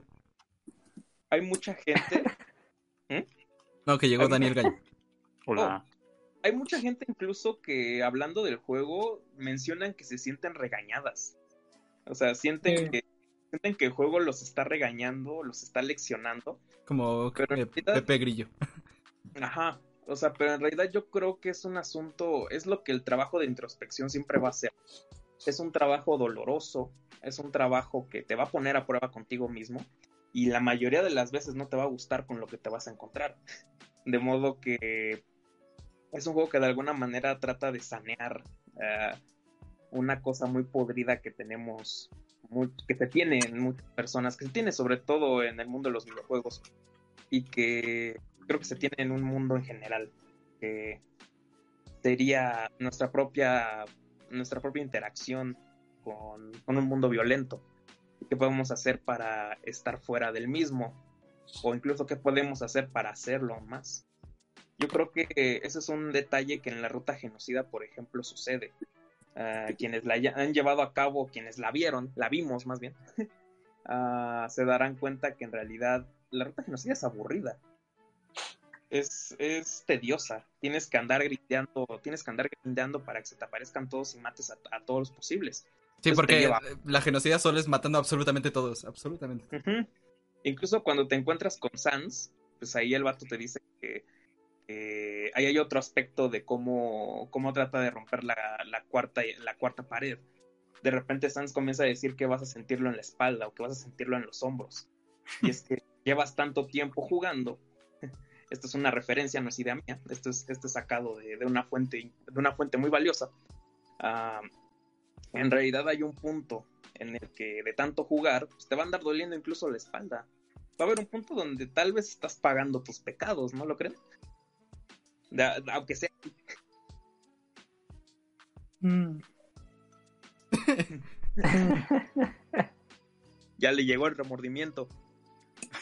Pero también, ¿Qué eh, por ejemplo, yo, yo sí hice la, la genocida, o sea, yo, yo sí dije, bueno, más bien la- no la hice por morbo, sino más bien dije, ah, pues quiero el reto del juego, ¿no? Quiero pelear contra Sans, porque es como una, como Sí. pueden estar viendo aquí, es una batalla difícil, es una batalla que, de hecho, esa batalla me llevó días, pero cuando la acabé, me- estuve tan emocionado que hasta le mandé a Humberto un video, pero... Sí. Por ejemplo, eh, yo lo buscaba por el reto, pero también eh, puedes tener el caso como es el de Humberto, que él, de hecho, cuando empecé a jugar, como que dijo, no, pues ¿para qué la juegas, no? Y es- estaba bonito el juego como estaba, ¿no? Incluso Hitos también me lo dijo, creo. O sea, como que el, el final del pacifista es tan... o sea, te recompensa tanto por haber sido bueno que a lo mejor ya buscar otra ruta sería incluso incoherente o, o sin sentido, ¿no? De todo lo que te dio. Y precisamente creo que eh, e- eso es lo que te hace sentir el juego, ¿no? Como que si regresas a matar nada más, pues estás traicionando, ¿no? y creo que es interesante. Igual otra cosa para hacer la, la genocida es, eh, o sea, independientemente de que sea aburrida o no, que no, que no creo que sea el caso, porque las peleas igual son un reto, este, pero es otro tipo de historia, incluso, o sea, a muchas personas eh, como que aplauden a los villanos, ¿no? Y la fruta genocida nos da como que un vistazo a un gran villano que no aparece en las otras dos, me parece, que espero que hablemos de eso más adelante, porque a mí no me quedó muy claro, Tú mismo. pero, Ah. pero sí, esa historia este, que solo aparece en la genocida, igual me, eh, me gusta mucho. Y ya. Es que ¿Beto? ese, ese de entrada ya es un síntoma de que. Ese ya es un, incluso un síntoma de cómo están las cosas. Porque si te das cuenta en Undertale, los que, los que no lo habíamos jugado antes, teníamos sobre todo el referente de Sans y la eh, Megal- y Megalovania. Y sobre todo cuando te juzga y tienes que pasar por este, por este boss final, que es de los más complicados que he visto. No no sé, Humberto. Bueno, Humberto tendrás el dato de. ¿No será uno de los de, de los jefes más difíciles? Y yo, yo pregunto. Eh, ¿De videojuegos? Ajá. Ah, no creo. Eh, pero, un o sea, bullet hell y ya. sí, meter un bullet hell algo muy más difícil. complicado. Pero, pero bueno, ah, está un poquito esta cosa de. Está un poquito esta cosa de cómo. Pues de cómo se va representando. Y a mí, a mí a lo que a mí lo que me parece. Ah, se me fue el hilo. ¿Qué pedo? ¿Dónde se fue? No sé. ¿Qué te estaba diciendo? ¿Qué, qué día soy? Paréntesis, recuerden donar puntos para que lea. Ah, ya tenemos el, Ah, el ya completado. Fernando traduce por tres minutos al portugués todo lo que digamos. También, o sea, Vale. También tenemos el reto de Hitos le Ajá. hace como se- semáforo. Ese también ya se completó. Es cada 750 puntos. No, no hay que llegar a los Ujú. 3750. Así que Hitos nos debe un semáforo. y eh, Fernando tiene que hablar en portugués. Traducir lo que digamos en portugués. pero ¿lo digo al mismo tiempo o lo digo una vez que terminen? Interesante. Eh, Haz tu mejor Bueno. esfuerzo por traducir. Bueno, primero tiempo. hitos. que es más rápido. Ver. Dejen tomo agua. No, el semáforo.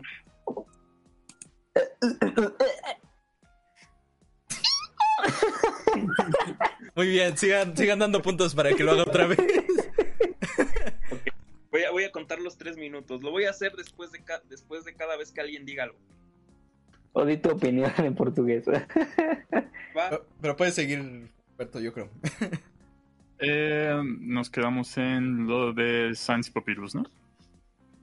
Eh, bueno, creo que algo que no hemos mencionado también es que cada uno de los eh, de las peleas, eh, sobre todo cuando las quieres hacer en el modo pacífico, realmente es un, es un puzzle, ¿no? Es un puzzle eh, de texto, texto, eh, el cual pues nos lleva como a estas épocas iniciales de gaming en los cuales pues eran eh, juegos basados en sistemas de MS2 y todo ese tipo de cosas que puro texto, ¿no? Puro texto, te contaban historias y pues tú tenías que elegir algunas cosas. Aquí es más sencillo porque solo tienes que elegir dentro de las opciones que te, que, que te dan, eh, pero a fin de cuentas es eso, ¿no? Ir investigando cómo es eh, el personaje un poco, eh, cuáles son sus...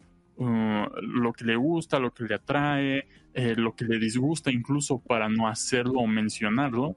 Y pues tal cual, ¿no? Eh, ahí te da las opciones eh, de qué hacer, ¿no?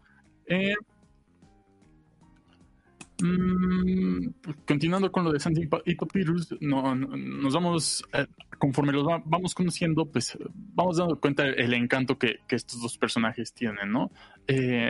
Un poco más hablando de Papyrus, porque pues ya de Sansa hablaré, hablaremos durante todo el, episodio.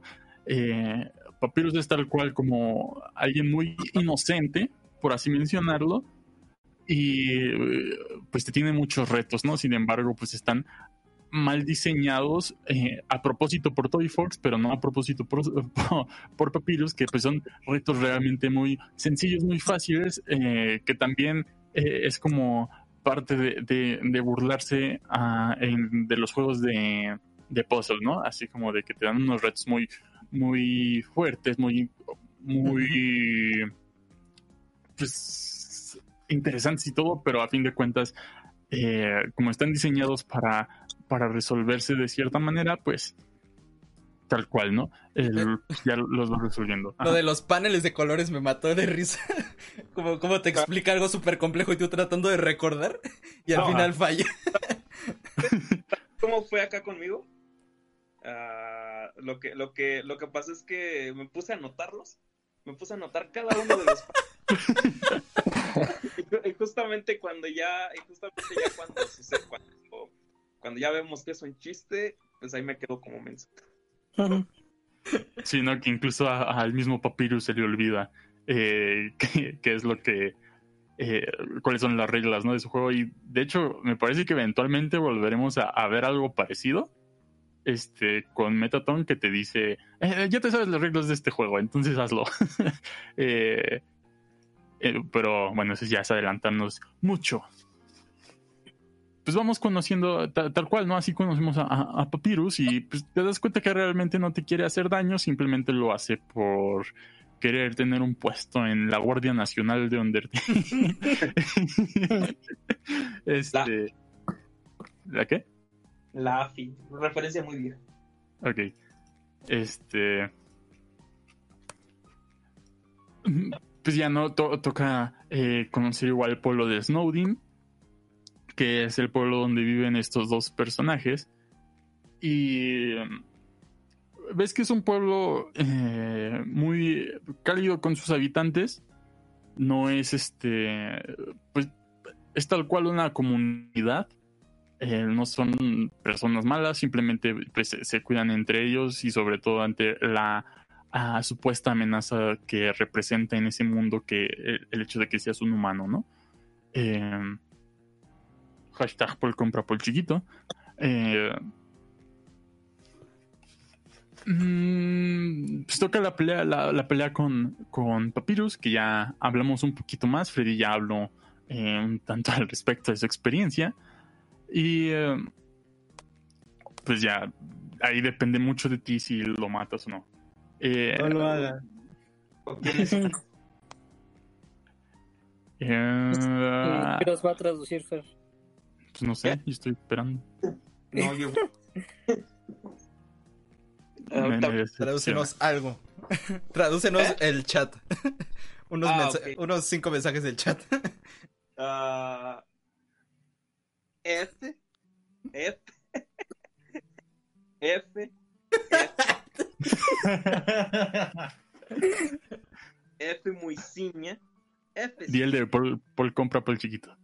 full compra por mocinho, eh, en- na, na, não se queixem com meu pana o papai, eh, F do Fernando, ah, na, na CNG, CNG do Undertale, ah, o jogo se ingressa no narco-túnel. É, Freddy, como és, como és putido? O meu carro, um ídolo. É, Fernando fala português. Ah, Pensé que sí ibas a. Yo también. Está bien, ya ahí que se quede. ah, dice que está hablando importunando. ajá, exacto. Este, ya Eh. completamos otro deditos ahorita que regrese. sal- salió tantito. Ok. Este. Algo que, que recuerdo que Fernando alguna vez me preguntó mientras estaba haciendo su, su partida de Undertale es que qué onda con Frisk, ¿no? Bueno, perdón. este, el humano, tu, tu personaje. Eh, me preguntaba que si se revelaba más acerca de este, pero no, realmente la intención eh, del humano, como, tal, como lo hayas ll- llamado, eh, es este pues la de un RPG, ¿no? Que, que seas técnicamente tú, por algo es un juego de rol. este, y por eso muchas de las decisiones también dependen de ti y tú vas como moldeando este personaje para que eh, sea como la representación de qué, qué harías tú si Undertale fuera tu papá. Este, pero mm, no, no sé si hay mucho que mencionar porque pues es tal cual el, el hecho de que sea un RPG, esto se da, ¿no? Esto se da porque el juego es un RPG.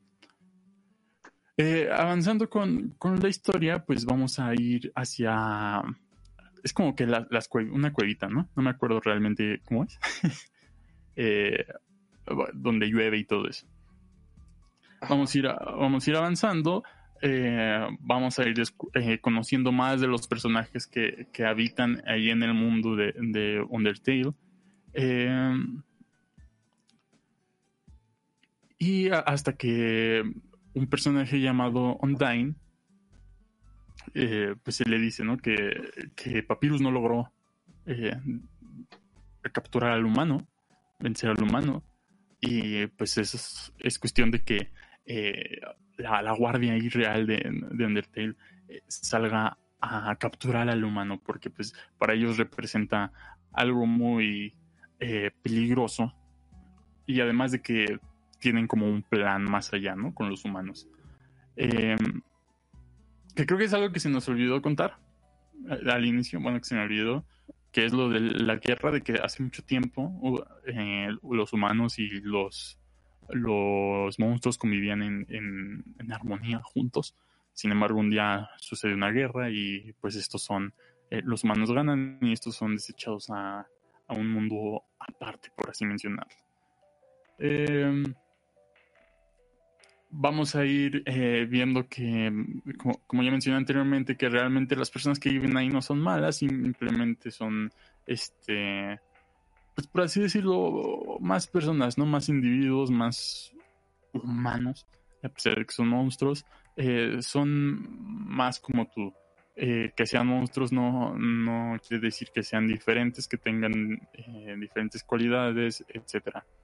Entonces llegamos a la parte de Undyne, que pues como es de la guardia, tiene que capturar al humano y aquí es donde eh, ya sucede eh, pues, la pelea, la pelea contra Undyne. Que bueno, antes de, de- continuar, una vez en las cuevitas ahí, eh, podemos encontrar un pequeño easter egg que es en una tienda de una tortuga que te menciona algo sobre el emblema de de de ahí que, que, que aparece en Undertale, ¿no? El emblema como real. Y menciona que pues viene de, de la mítica leyenda de Deltarune, que pues es algo que ya eventualmente quizá hablaremos, quizá no, no sé. Eh, ¿Algo a mencionar aquí? ¿O continuamos? Sí, este, Eh, llegamos a la meta. Todavía falta un poco para que lo haga por otra vez, pero ya. Lo hizo. Eh, Te- Creo que Toris quería decir algo. Eh, es que no alcancé a escuchar o entender bien, o sea, lo de Deltarune, o sea, sí estoy más o menos al tanto y me entristece que no lo hablemos aquí, pero ¿qué dices que se menciona en Deltarune o qué? ah, se menciona en... eh, por- bueno, está la tienda de, de este como Ajá, la- arqueólogo. la- Ajá. Y le puedes preguntar qué, qué significa el, el, el logo, el emblema real. Y pues te menciona que proviene de, de la mítica leyenda de Deltarune. No, no te dice realmente más, solo te dice eh, tal cual eso. Pero pues es como Ah, un ok. pequeño easter egg que ahí metieron para, bueno, que ahí metió Toby Hawks para eh, eventualmente, ¿no? A sacar lo de Deltarune. Vale, ¿Qué? vale, vale. Eh, llega la pelea contra contra Undyne. Que- ah, pero antes conoces a un un pequeño monstruito naranja, el cual te va siguiendo, técnicamente se hace tu amigo. Se hace tu amigo y pues es un gran fan de Undyne, ¿no?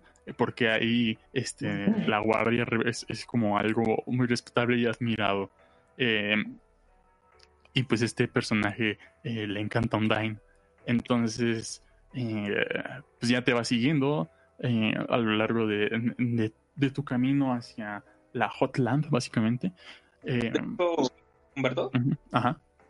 Yo creo que en esta parte, yo creo que en esta parte, sobre todo cuando este Papyrus se acerca a Undyne, como que ahí todavía, si no tienes una idea de cómo era, de cómo es Papyrus en verdad todavía, sobre todo en tus primeros juegos, y si lo llegas a perdonar, ahí es cuando dices, ah, nos traicionó. ahí es cuando piensas que, que Papyrus te traicionó. Y la verdad es de que él no tiene idea. Ah, sí, no. Ajá.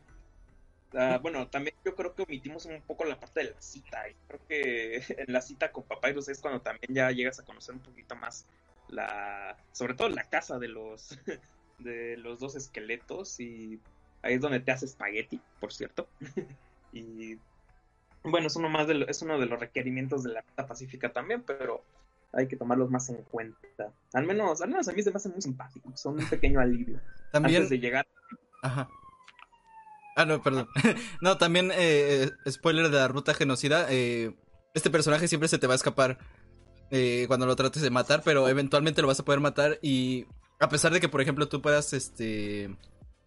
Como decir, ah, qué molesto es este personaje que me esté siguiendo y que, que no sé, ¿no? Como que sientes que es molesto. Y el mismo juego como que no te deja eh, así como matarlo luego, luego porque sabe que lo vas a querer matar. Y, todo lo lleva hasta un punto en el que cuando ya lo puedes matar te sientes mal, a pesar de que haya sido un personaje que a lo mejor odiaras, eh, pues te hace sentir muy mal, te, sí te sientes como un monstruo así tal cual. Y creo que es muy interesante, está muy chido. ¿Por qué lo odiarías?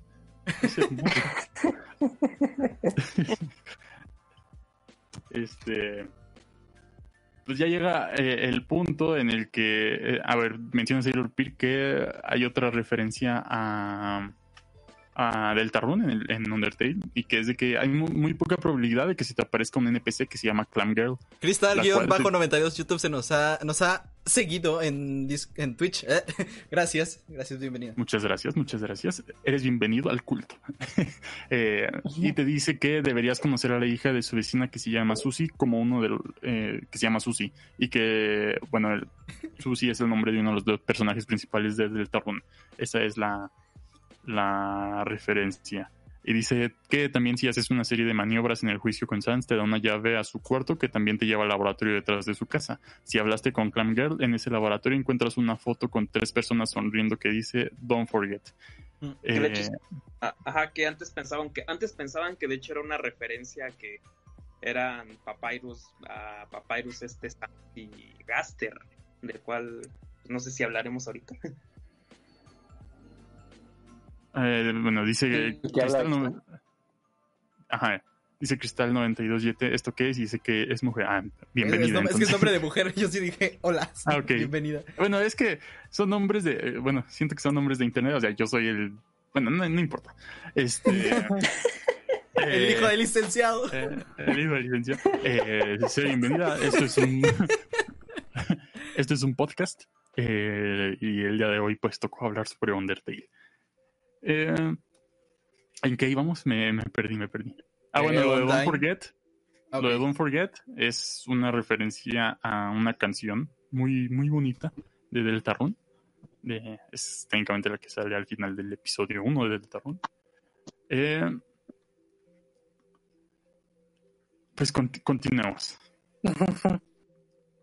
Eh, hablábamos de lo de Undyne.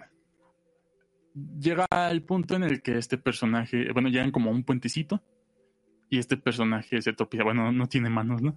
Entonces se tropieza, no puede meter las manos, este, y pues está a punto de caer y técnicamente morir, ¿no? Entonces también es como una decisión de que si lo salvas o no. Eh, pues, si estás haciendo la, la pacífica, lo vas a salvar. No sé cómo funcione esto en la, en la genocida. No sé si suceda esto, Carlos. Y hay. Ok. Este. Ah. ¿Está guay? ¿Mande, mande? No, este. El personaje anaranjado. El monstruo. Sí. Ajá. Ah, perdón, ya. ¿Qué pasó? que como que se cae del, del puentecito y se está así como deteniendo. Entonces tú decides si- salvarlo o no. este. Ahí Undyne ve un poco eh, sobre ya sea tu bondad o, o si no lo salvaste, que no sé si se pueda no salvarlo. Eh, y pues ahí empiezan la- las dudas, ¿no? Sobre si eh, tu personaje es este. eh, bueno o malo, sobre todo con los personajes que no te conocen de, de ahí del, del juego. Y, pero eventualmente, eh, pues toca que, que te, te siga correteando, ¿no?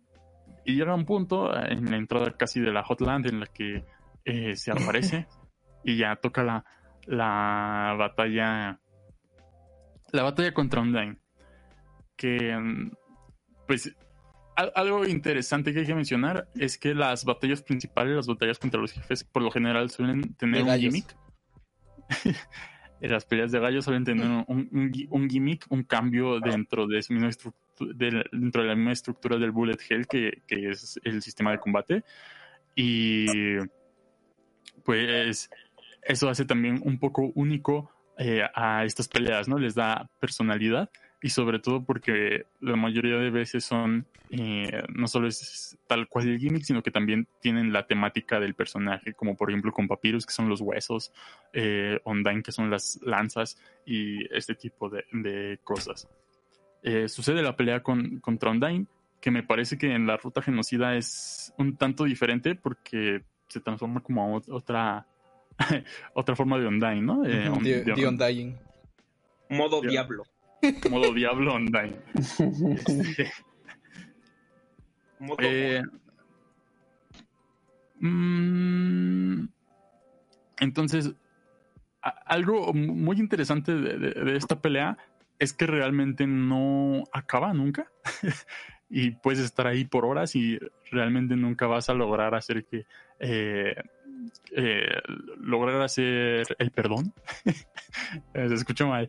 Eh, darle el perdón a, a y, y va a pasar así. Entonces lo que tienes que hacer es escapar, ir escapando y te va a ir persiguiendo y se saca como, como de onda, ¿no? Undyne. Ah, se saca de onda Undyne. Y te va a ir siguiendo y vas a... Este- El vago Eh, lo hace de nuevo. eh, te va a ir persiguiendo y va a empezar muchas veces esta pelea y conforme vayas este, pasando, avanzando, pues como que se sigue sacando de onda, ¿no? Eh, vamos a llegar a un punto, ah, cabe recalcar que es un pez, es como un pescado online, eh, un pez. Entonces, este, y desde ahí lo- se saca de Undyne, sí, en efecto.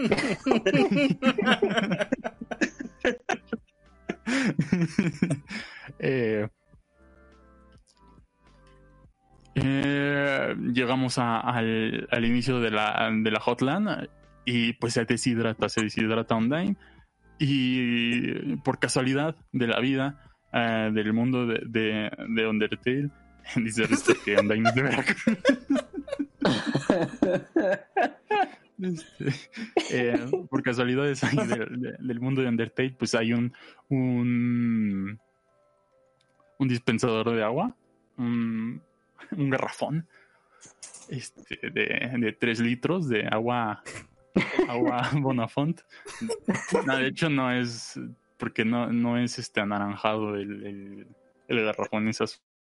Sería, Entonces debe. ¿Mande? sería electropura. Ándale. Eh, Puro. Puro cielo. y pues puedes ahí decidir entre darle a- agua de U y. Y pues ya este. Se la toma Yo y le di. eh, como que se te queda yendo así como de que la salvaste y pues ya no se va. Y pues aquí entramos a, a la Hotland, que es una locación bastante interesante, sobre todo en el postgame. Pero, pues bueno, no sé si el señor Fernando le quiera continuar. ¿Con qué parte?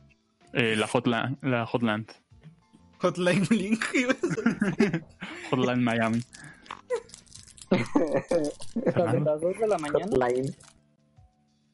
Bueno, de hecho, cabe destacar que el agua que le da es fría, para empezar. ¿Qué? Agua fría. Justo ahí es cuando llegas a un laboratorio que al parecer es de procedencia desconocida. Vas avanzando y llegas a ver una cámara, llegas a, bueno, más bien llegas a ver una pantalla en donde te ves a ti mismo. Ah, te ves a ti mismo, te das cuenta que hay una serie de... Es un laboratorio que no está abandonado, en la genocida está abandonado, pero aquí no. Subes subes, eh, subes y te das cuenta que hay una habitación y hay, hay anime, hay libros también de historia humana. Eh, un, pequeño asunto aquí es que como los recursos del mundo humano pues caen, caen de maneras muy, casi casi cuando se puede. Mucha gente piensa que la ficción, la ficción del mundo de los humanos es la historia humana. Un dato curioso es que esta Undyne eh, le, le gusta mucho la historia humana que que bueno, es de quien vamos a hablar ahorita, le enseña, porque le, porque le está mostrando anime básicamente. Y hay un punto al final en donde le dices, donde tienes que mentir, una mentirita piadosa a, a esta Undyne diciéndole que es la, esa es la historia humana, el anime. Pero bueno, am, ah, precisamente uno de los detalles más que, que- uno de los otros detalles que puedes hacer, como las virus, y que bueno, de hecho son, de hecho son unos de los, es uno de los asuntos importantes también para la Pacífica, para hacerte, hacerte amigo de Undyne, es que tienes que volver a la Waterfall. Por cierto, la Waterfall tiene el mejor tema que, bueno, es de mis temas favoritos de un sitio. Y bueno, este Papyrus te va a estar esperando afuera de la casa de Undyne. Ah, tienes que hablar, tienes que hablar para entrar a la casa con él, en pocas palabras. Ahí es en donde te vas a poner a cocinar con ella. Y ahí es donde te vas a poner a cocinar con ella. Y una vez que hagas eso, pues vas a, como que va a haber una, una tipo pelea. Pero en realidad le vas a dar como un golpecito falso. Y eso es muy importante al final. Eso es muy importante porque ahí es en donde, gracias a eso, te va a reconocer posteriormente. Ah, cuando pasa eso, ah, ya, te ya te hiciste amigo de Undyne. Entonces, ya, ya te la ganaste. No, no se habla, se habla, se habla un poco de este asunto de, de- del agua y todo lo demás. Y, y bueno, pues, ya posteriormente sigues el juego y bueno, no has matado a nadie. Y ya tienes que, tienes que avanzar y seguir un poco por la Hotland. Ya es en donde va a aparecer un personaje que le gusta mucho a Humberto. y pues Claro. te lo relevo, por cierto. Bueno, pero seguimos en la Hotland, donde nos encontramos a Alphys, científica real, que luego nos enteramos que ahí también le, le mueve la, el magma, porque no la ganó, se- a, a esta a esta Alphys con, con respecto a Undyne. Pero bueno, ya hablaremos un poquito más de eso más adelante. Sobre todo, bueno, eso es lo que pasa en esta parte de la Hotland, pero lo más importante es el núcleo, una vez que andamos por acá. ¿Y qué más pasó? Si se me olvida una Eh, parte.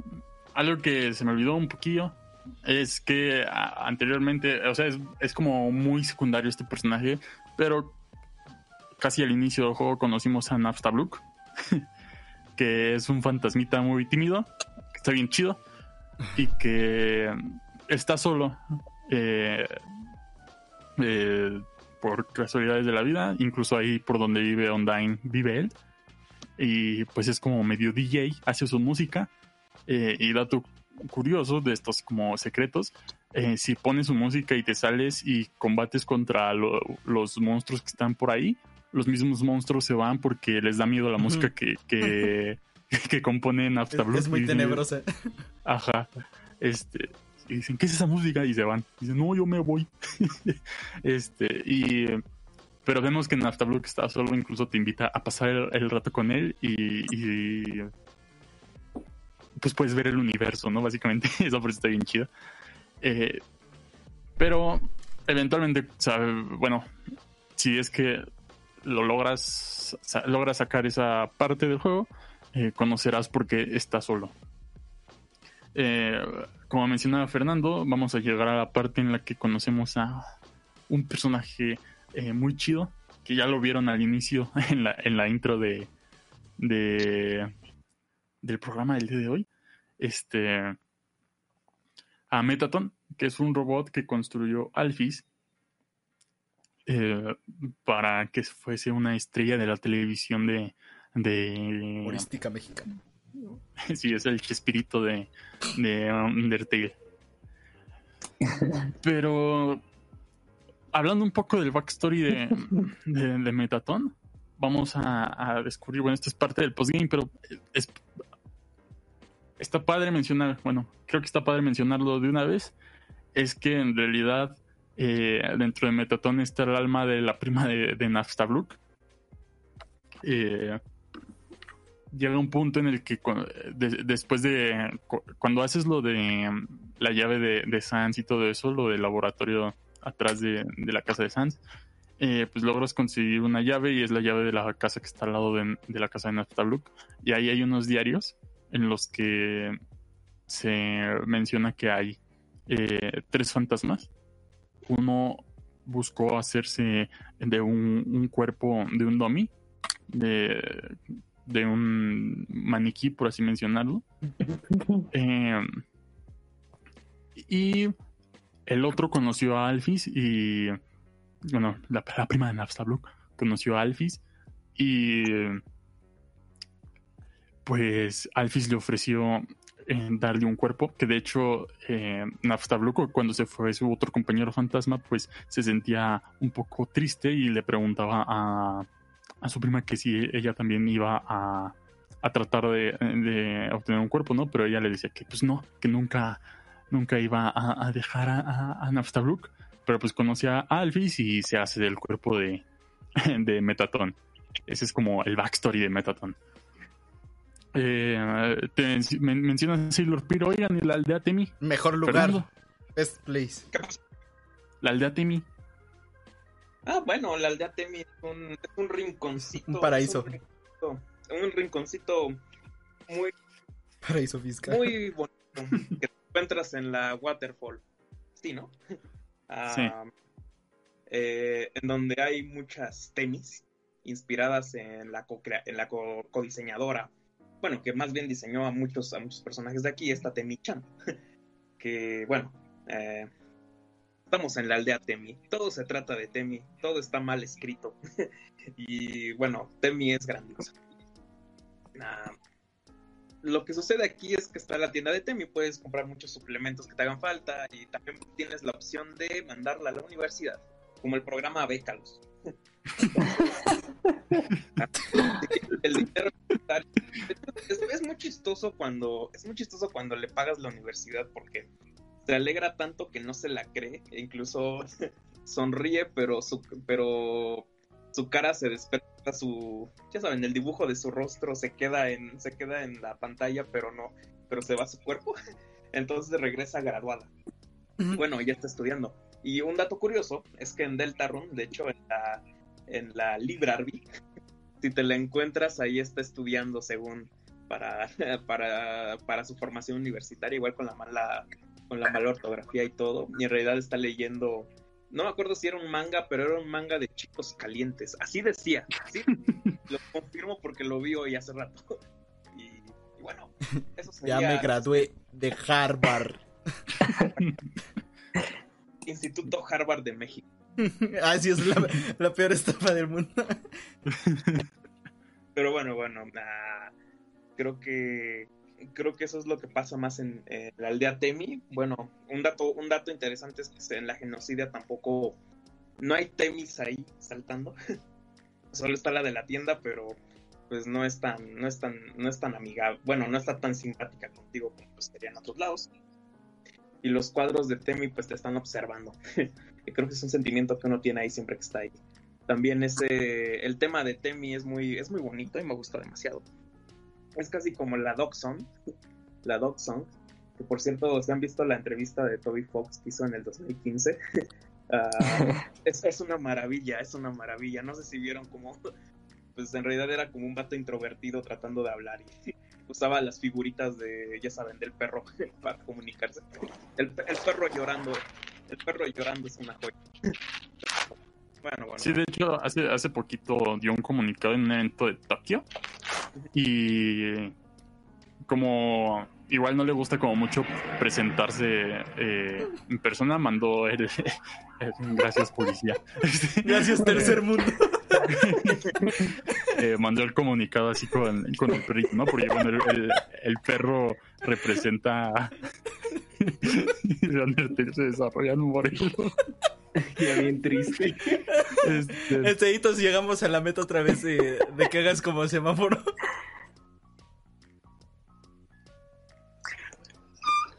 Gracias. Gracias. Este. Eh, el perro representa tal cual a, a Toby Fox. De hecho, hay un secreto ahí en el que encuentras una puerta y si la abres es un perro y una computadora y dice: Aquí se hizo un juego. Y ya, ¿no? Este. Continuando con lo de Metatron, pues es un, un robot que está programado para, para hacer shows y en este caso va a buscar matarte. Eh, va a hacerlo de, va a intentarlo de varias maneras, eh, todas muy eh, producidas por él, iniciando esta como con un, show de, de preguntas y, respuestas, en las cual, en la cual Alphys te, te da todas las respuestas por atrás. Este, y también, también dice Riptor que donen para mandar a Temi a la universidad. Sí, pueden donar aquí. Este, Y eh, pues va a haber varios encuentros, ¿no? Con Metatón. Aquí llega como, por así mencionarlo, el arco de Metatón. Que, pues como ya mencioné, es muy teatrero, es muy Freddy. Este. y va, va incluso a hacer parodias de. de, de programas de, de noticias, de cocina. eh, incluso una parodia a Final Fantasy VI, me parece que es cuando eh, te canta. Eh, que nada más na- nada más sucede porque sí, te dice que, que eres lo que estaba esperando y te va a matar. y esa es la canción. Y pues ya no, hay que, hay que seguir avanzando. Y pues ya, ya, Metatón se va a volver como un enemigo recurrente. Eh, y lo vamos a estar viendo incluso casi hasta el final del juego.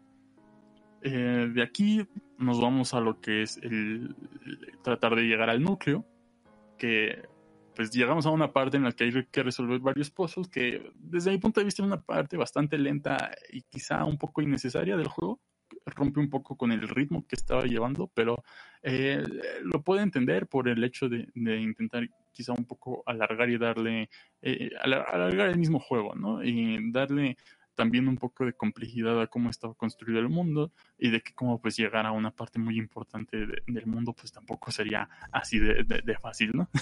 Sí, Eh. sobre todo pensando, Humberto, Ajá. sobre todo pensando que en esa parte llevas un buen rato de cinemática. Bueno, no cinemática como tal, pero bueno, la, la del RPG en pocas palabras.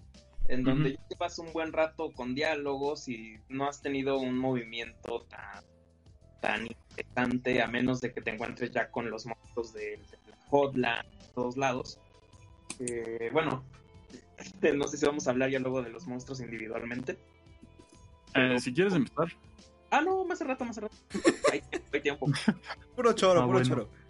Ajá. A lo que me refiero es de que yo creo que es esos respiros, al menos en los que ya está la visión de, ya sabes, de estos, de estos puzzles, de estos puzzles a la española. ah, Pasa. sí, sí son un pequeño, sí son un pequeño alivio, más que nada. Entonces sí, sí siento que están colocados más que nada como una suerte de alivio durante, durante los enfrentamientos que has tenido. Pero este en particular es el de los saltos, ¿no? De la Hotline. Sí. Sí, ese en particular yo creo que es de los más, no complicados, pero de los más tediosos. Pero aún así es un buen, un buen despegue, es un buen respiro. Pues sí. Eh, eventualmente, pasan, pasando todo esto, eh, pues seguimos conociendo eh, personajes ahí secundarios y vamos a llegar a, a un hotel. al Hotel Freddy. hotel, hotel Freddy. con doble I latina. Que no. Como se debe. Que no. Al hotel Metatón. donde Sans va a tener otra plática contigo. Eh, la verdad ni me acuerdo qué te dice ahí. Eh, pero te lleva a un restaurante. Ajá. Y pues hay que subir, hay que subir eh, a esta parte de... a este hotel para, para llegar a con el rey, a, a con el núcleo. Y eh, por casualidad el, el ascensor está descompuesto, ¿no? Entonces hay que subir a la, a la mala. Igual, más resolver acertijos. Eh, lo No nos- cual... ¿Mande? ¿Mande? No nos olvidemos de las dos tiendas que hay en el hotel. Bueno, una afuera y una adentro. La de afuera es como clandestina, ¿no? Ajá, pero el de adentro, el de adentro es, un si- es una persona muy simpática. Sí, que de hecho tiene como eh, muchos problemas de seguridad, ¿no? En sí mismo. Pero acaba Y por, eh, acaba por qué? acaba por triunfar. Así es. Eh, hay que subir. Creo, creo que lo que me disgusta de esta parte es que, eh, por ejemplo, pudier, se pudo haber eh, hecho esta parte de los pozos de la hotline y de la y, del hotel, de subir al hotel, este, un poco más separados. Porque siento que por el hecho de que están casi seguidos, eh, pierde un poco el ritmo del juego. De, de Eh, hecho, digo, no está mal. Precisamente ahí es donde me quedé, que te decía que dejé el juego un rato. Fue por eso, porque también sentí como de, ay, ya, como que se alargó mucho esto y como que ya lo dejé por un buen rato hasta que regrese. Sí, no se siente hasta eso tan importante. Pero, o sea, está bien. Es. eh, tampoco es acá como que te rompe toda la, la, la inmersión, te rompe toda la experiencia, ¿no? No, nada más como que sí te. Se, se vuelve un poquito cansado esa parte, pero no por eso es malo. Eh, además de que ya estás casi llegando al final, entre comillas. Y pues entonces eh, vas avanzando hasta que llegas a un cuarto muy oscuro donde está Metatón. Y va a liberar su forma final, que es este... ¿Cómo, cómo se llama? ¿Neometatón? Algo así, ¿no? Ah, Cuando se vuelve hermoso. Ajá, cuando se vuelve hermosa. hermosa. Mm. Bueno, el chiste es que cambia de forma y se vuelve todavía un espectáculo aún, aún mejor. Y entonces lo que tienes que hacer es aumentar los ratings eh, eh, dentro de la pelea. Tú también posando y haciendo todo ese tipo de, de- de show con el, con el Metatón. Ah, sí, dice Sailor Pierce Metatón X. Sí, sí, sí. Eh, creo que Ne- Neometatón es este, o Metatón Neo es en la genocida. Matrix. Eh, la Matrix. Mega Metatón. Dice Riptor Metatón Tre- Trevi. sí. Y entonces, pues lo, lo- lo que hay que lograr es este hacer que, que los ratings suban hasta una cantidad la cual Metatón nunca había logrado. Y entonces ahí. Ajá. Ajá, con todo y que Metaton es como la única estrella de- del mundo subterráneo. Sí. O Y es ahí. de todos lados. Y es ahí donde, donde él se pone a pensar que pues realmente lo único que él tiene, o ella, más bien, ella tiene, es este, pues su su audiencia, ¿no? Eh, que me parece muy curioso que, que no hable de Napster Blue Wanda. Eh, pero bueno, eso es parte de, de que lo de Napster Blue y, y que su primo y todo eso es como un secreto, ¿no? Eh, digamos que. Ajá. ¿Qué? ¿Qué? ¿Qué? qué? No, nada. Ah, ok. Hola. Es, este. Y pues ya, ¿no? Eso es como eh, en lo que concluye Metatron, que, que él quiere seguir, ella quiere seguir siendo eh, la estrella del, del mundo del Underworld, de, de Undertale. Pues ya te dice, pues bueno, ya, síguele. Porque, pues bueno, estaba eh, eh, contratada por el rey básicamente para, para matar al humano. Eh, algo que igual se nos pasó es lo de la pelea contra, contra la araña, la esta la del té, pero pues es, a mí se me hace muy irrelevante realmente. Pero a mí me nada- encantó el diseño. Ah, sí, el diseño de- que me parece que creo eh, fue una recompensa de Kickstarter. Ajá. Eh, bueno, e- esa y otros dos personajes, así que es eh, Moffat. De hecho, también tiene un buen tema. Tiene un muy, buen tema. Que ahí, si quieres, ya, ya mencionamos que eh, muchos de los temas son eh, el mismo en varias ocasiones, pero como remixeados, acomodados de otra forma, pero pues quedan muy padres. Eh, y. Este, y, eh, y funcionan bastante bien, ¿no? Eh, que de hecho en la versión de Switch me parece que hay un, un nuevo personaje en el Undertale de Switch que igual ultra irrelevante porque pues eh, es, es nada más como para agregarle valor a la, a la versión de Switch Em, continuando con lo de Metatron pues ya llegas a, la parte que es como casi lo mismo del, del inicio cuando estabas con Toriel pero es como más desolado ¿no? Eh, es básicamente llegando ya a la entrada de donde vive el, el rey, donde vive Asgore. Y. Y pues hay que seguir avanzando, ¿no? Y aquí es donde los monstruos te interceptan, pero ya no para combatir contigo, sino que te empiezan a contar una historia. Y que es la historia como más importante dentro de lo que está sucediendo en el mundo de Undertale y es la historia de el hijo de, del rey y Toriel, que no sé si Fernando quiera mencionarla. Ujú. ¿Esta parte en dónde era? Ah, se me fue. Portugués. Eh, ya casi a- a- antes de la pelea de Asgore, cuando te empiezan a contar lo de su hijo. Eh, ¿En las cintas? ¿Las cintas de...? No, no, no, no, que los los lo- los monstruos te interceptan, pero no para combatir, pero para contarte lo de eh, pues la historia del hijo. Ah, se me fue. Bueno, no importa. Eh, resulta, resulta que, que la, la historia va de que un día un humano cayó, eh, igual que tú, a- al mundo de, lo- de los monstruos. ¿Qué? Y eh, Toriel y Asgore lo, lo adoptaron y junto con su hijo lo, lo empezaron a, a, a- criar, ¿no? Sin embargo, un día el humano enfermó murió y pues lo llevaron a- a su mundo para depositar ahí sus restos. Y la humanidad, los humanos de ahí cerca, pensaron que pues el, monstruo lo había matado y pues hirieron tan grave al hijo de, de, de Asgore y Toriel y que cuando regresó pues técnicamente murió. Y ese día eh, los reyes del mundo de, de Undertale perdieron dos hijos en el mismo día. Y pues ya, esa es básicamente la, la- la historia que... Ah, Y el por- ya, ya, ya, ya, ya. síguele.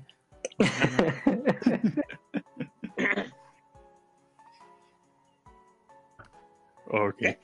Este, entonces el, el objetivo, bueno, desde ese entonces, eh, el, el rey proclamó que si un humano volvía a caer, iba a, no iban a, bueno, iban a matarlo para, para poder obtener siete, de siete almas humanas y así poder volver a conquistar en el mundo de, los humanos. Y da la casualidad que tú serías la séptima alma, ya la, última necesaria, pero vemos ya, ya, que, ya que nos encontramos con eh, vemos que realmente él no lo hace por estar enojado, simplemente está como eh, muy deprimido, ¿no? De lo que pasó, porque también pues, resulta que al haber proclamado como esta guerra aún más contra los humanos, pues a, Toriel no, no, le agrada la idea y lo deja.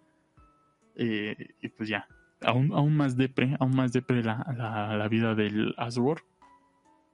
Y también ahí se explica más de del por qué eh, Toriel quiere cuidarte, ¿no? Quiere este hacer, eh, hacer como de ti su nuevo hijo y porque sabe que, que cualquier cosa, pues técnicamente todos van a ir a por ti a morir. Y aquí vamos a la parte donde Sans te juzga. que ahora esa sí menciona la tuya, Fernando. Sí, sí, sí. Bueno, bueno, uh, ya me acordé, ya me acordé. Justo en esta parte comienzas a llegar a un, bueno, en el inicio de la animación aquí lo vemos, comienzas a llegar a una zona, a una bóveda como de iglesia, una bóveda, una bóveda con unas columnas en donde solo se ven unos, unas siluetas, dos siluetas, que es la tuya, la de, la de Frisk, el humano, y una que identificas luego, luego, que es la de Sans. Uh, este asunto de las siluetas es muy interesante porque también vemos una con Papyrus en la parte en la que te encuentras con él antes del primer combate. Uh, donde está esta niebla que parece más papel tapiz. bueno, aquí es en donde te encuentras a este, a este Sans. Y es en donde, en pocas palabras, te juzga. Te habla de que justo te vas a encontrar con el rey, que justo aquí es en donde se determinará tu futuro y todo esto. Y dependiendo del camino que hayas tomado, pues serás juzgado por cada una de tus acciones. por cada uno de tus. Por cada uno de tus. ¿Cómo se llamaban? De tus. Uh, en español era PE, puntos de exterminio, pero en realidad era el. el, ¿Cómo se llama? El LB. No, sí, era así. Eh, era EXP. Eh, bueno, son los eh, Extermination Points y el. El LB era Level of Violence, creo. Level of que bueno, ya era muy alto cuando estás en la genocida y es muy y sigue en 20 cuando estás en la pacifista. Aquí es en cuando, te pones a platicar con Sans, en donde tienen esta plática acerca de tu de cómo funciona este esquema de tus de tu LB y de tu EX. Entonces, seguido de esto vas a seguir platicando un rato. Es cuando es cuando en pocas palabras si seguiste una ruta pacifista va a seguir hablándote un poco de lo que conlleva, de lo que conlleva seguir avanzando en este punto, que te vas a encontrar con desafíos mucho mayores. Aquí es en donde, aquí es en donde la gente comenzó a, ver a Sans de una manera omnipotente. Y ese es, un, ese es un asunto que se debate todavía mucho, porque yo al menos me gustaría debatir un poco, porque durante mi, mi experiencia en Undertale siempre pensé, bueno, Sans sabe todo, ¿no? Sabe todo lo que está pasando porque no trató de arreglarse también. Pero esa es, es una discusión que ya sé que es más el camino de Frisk y todo lo que tenía que hacer, pero es en donde es en donde te aconseja, ¿no? Que es en donde básicamente te, te aconseja y se va guiñándote el ojo. Posteriormente vas a avanzar, ya después te comienza a juzgar un poco, te comienza a juzgar un poco más. Creo que incluso, no sé si, no recuerdo si aquí te cuenta chistes o es cuando ya te lo encuentras un poco, pues no te cuenta chistes aunque cumpliste la pacífica, pero no va a pasar nada. Cuando ya estás en una ruta genocida, es cuando te lo vas a, es cuando sí te vas a enfrentar con él. Ah, aquí es en cuando te encuentras, aquí es cuando tienes este combate final con, bueno, no, este combate más bien para redimir tus pecados, si le damos, si le damos un nombre, y es en donde, y es en donde está lo que todo el mundo conoce de Undertale, si no ha jugado Undertale que es Megalovania y el encuentro con Sans redimiendo tus pecados. Quienes ya lo jugaron, quienes ya lo jugaron sabrán un poco qué implica esto, qué, tiene. Es lo que les mencionaba hace rato del cansancio físico, de la rendición de cuentas y de cómo este juego, pues, incluso aquí es en donde mucha gente lo ha abandonado, pero pues les gusta mucho Megalovania, que si vamos a pasar al ámbito musical, siento que hay mejores canciones aquí en todo Undertale. Sí. Ah, Megalovania siempre se me ha hecho como el tema perfecto para que un luchador de la AAA entre. Que de hecho, este, en, no me acuerdo cómo se llama, creo que es AEW. Hay un luchador que se llama Kenny Omega que en, la pre- en una lucha de, de Halloween hizo toda su intro de Undertale y salió disfrazado de Sans y con Megalovania y todo. Y es No que. Ah, también... esto fue- Ajá. No, digo, también lo que pasa es que esta lucha es un momento icónico del juego. Porque Sans es un Sí. personaje muy, muy, muy carismático. Y, y pues obviamente a la gente le interesa, ¿no? Y cuando llega la batalla, pues te das cuenta que a- a- detrás de esa fachada tan, tan buena, pues se, se escondía alguien con un gran poder, ¿no? Que, ah, por ejemplo, aquí en el, en el Ujú. chat dice Sailor Peer que no, no era tan omnipotente, porque si no hubiera podido evitar que mataras a Papyrus y ese tipo de cosas, ¿no? Papyrus. Entonces como que no sabe todo, ¿no? Que, que, que, que bueno, pero está chido. Esta, esta batalla es muy, en, en genocida es extremadamente difícil. no, no es imposible, pero por lo menos sí te, te toma tu tiempo porque si no sabes nada previamente, te vas aprendiendo a, a, fuerza de, de morir eh, cada fase que tiene el juego. Y lo peor es que lo, lo más difícil es sobrevivir hasta el final, que, que cuando llegas al final, pues ya este, digamos, la, el último pedazo, sobre todo es muy difícil sobrevivir. Este, pero, pero bueno, es, es muy interesante. A mí me gustó mucho la pelea y creo que es uno de mi. Yo sí lo considero uno de mis grandes logros en los videojuegos porque no fue nada sencillo. que como dato curioso, hay una página de internet que en la que puedes jugar nada más la pelea contra sí. Es el Bath Time Simulator. Eh, por si pues, realmente no quieres volverte a echar el Undertale o no te quieres echar Undertale, que nada más quieres vivir la experiencia de, del Sans, eh, pues ahí lo puedes jugar. Y creo que Toris había dicho, ¿no? Que él buscaba llegar a esta pelea. Toris. Bueno. Toris no está. Ya lo juzgaron. Sí, sí, sí buscaba llegar, pero no, no llegué. ok. De nada, adiós. Espero haberte ayudado. Pues ahí puedes jugarla en el Bath Time Simulator, Toris. Eh, pues continúa, Fernando, pues continúa. Ajá. Bueno, aquí es en donde ya nos encontramos con un lugar, un lugar como, ¿cómo denominarlo? Gris, porque no, no tiene otro color. Ya estamos en la entrada de Asgore. Aquí, aquí es donde se recomienda mucho andar revisando tus, tus alimentos, ver qué tienes en la caja. ¿Recuerdan, ¿Recuerdan un tipo de... ¿Recuerdan al muñeco de nieve? ¿Hola? Sí. Sí, sí, sí. De hecho, es muy feo lo que puede pasar con el muñeco de nieve en la ruta genocida. Bueno, en realidad nunca, nunca se consume, bueno, espero que no lo hayan hecho en la, en la Pacífica, pero hay una, es una parte especialmente cruel cuando, porque puedes comerte al muñeco de nieve enfrente de él, en la genocida. Y creo que es, es demasiado, demasiado gráfico lo que te dice. Bueno, no, no sé, no sé si es gráfico, pero es demasiado explícito lo que te dice. Y es cuando de repente te está diciendo que estás yendo por mal camino. hasta, se maldi hasta te maldice por estártelo comiendo y por andar confiando en ti. Pero bueno, seguimos avanzando por un camino no tan largo, no tan largo, gris. Y nos encontramos con unos depósitos, unos depósitos que son unos ataúdes, con unos, unos ataúdes con unos corazones, bueno, las almas y nos encontramos uno con nuestro nombre justo enfrente de nosotros. Nos preguntamos, oh, casi casi, me pregunto para qué será. no sé, no sé, pero bueno, ya los vemos y regresamos. Es parte del recorrido que uno ya comienza a adaptarse a hacer. Ya cuando, aunque nunca jugaste RPG, ya sabes en este punto que lo que conviene es estar revisando todos lados y entras. Entras a un paisaje, bueno, entras a un campo, bueno, no sé si es un campo o una habitación, se ve que tiene unas pequeñas un jardín ajá un jardín un jardín con sus precisamente con sus traga tragaluces sus claraboyas en donde ves una serie de donde ves unas flores adornadas flores amarillas flores y flores verdes y un trono pero justo en medio de ahí te encuentras a a Asgore a, An- antes de que vayas ya con lo de Asgore, creo que hay un momento que igual se volvió medio icónico de Undertale y es que hay una parte en donde hay un espejo Ajá. y si inter- interactúas con él, Mm, eh, que es como ponerte enfrente, eh, te dice que a pesar de todo lo que ha- has hecho, sigue siendo tú. este, que en realidad el juego no te ha, ha cambiado, todo lo que has hecho ha sido porque, pues eso eres tú, a fin de cuentas.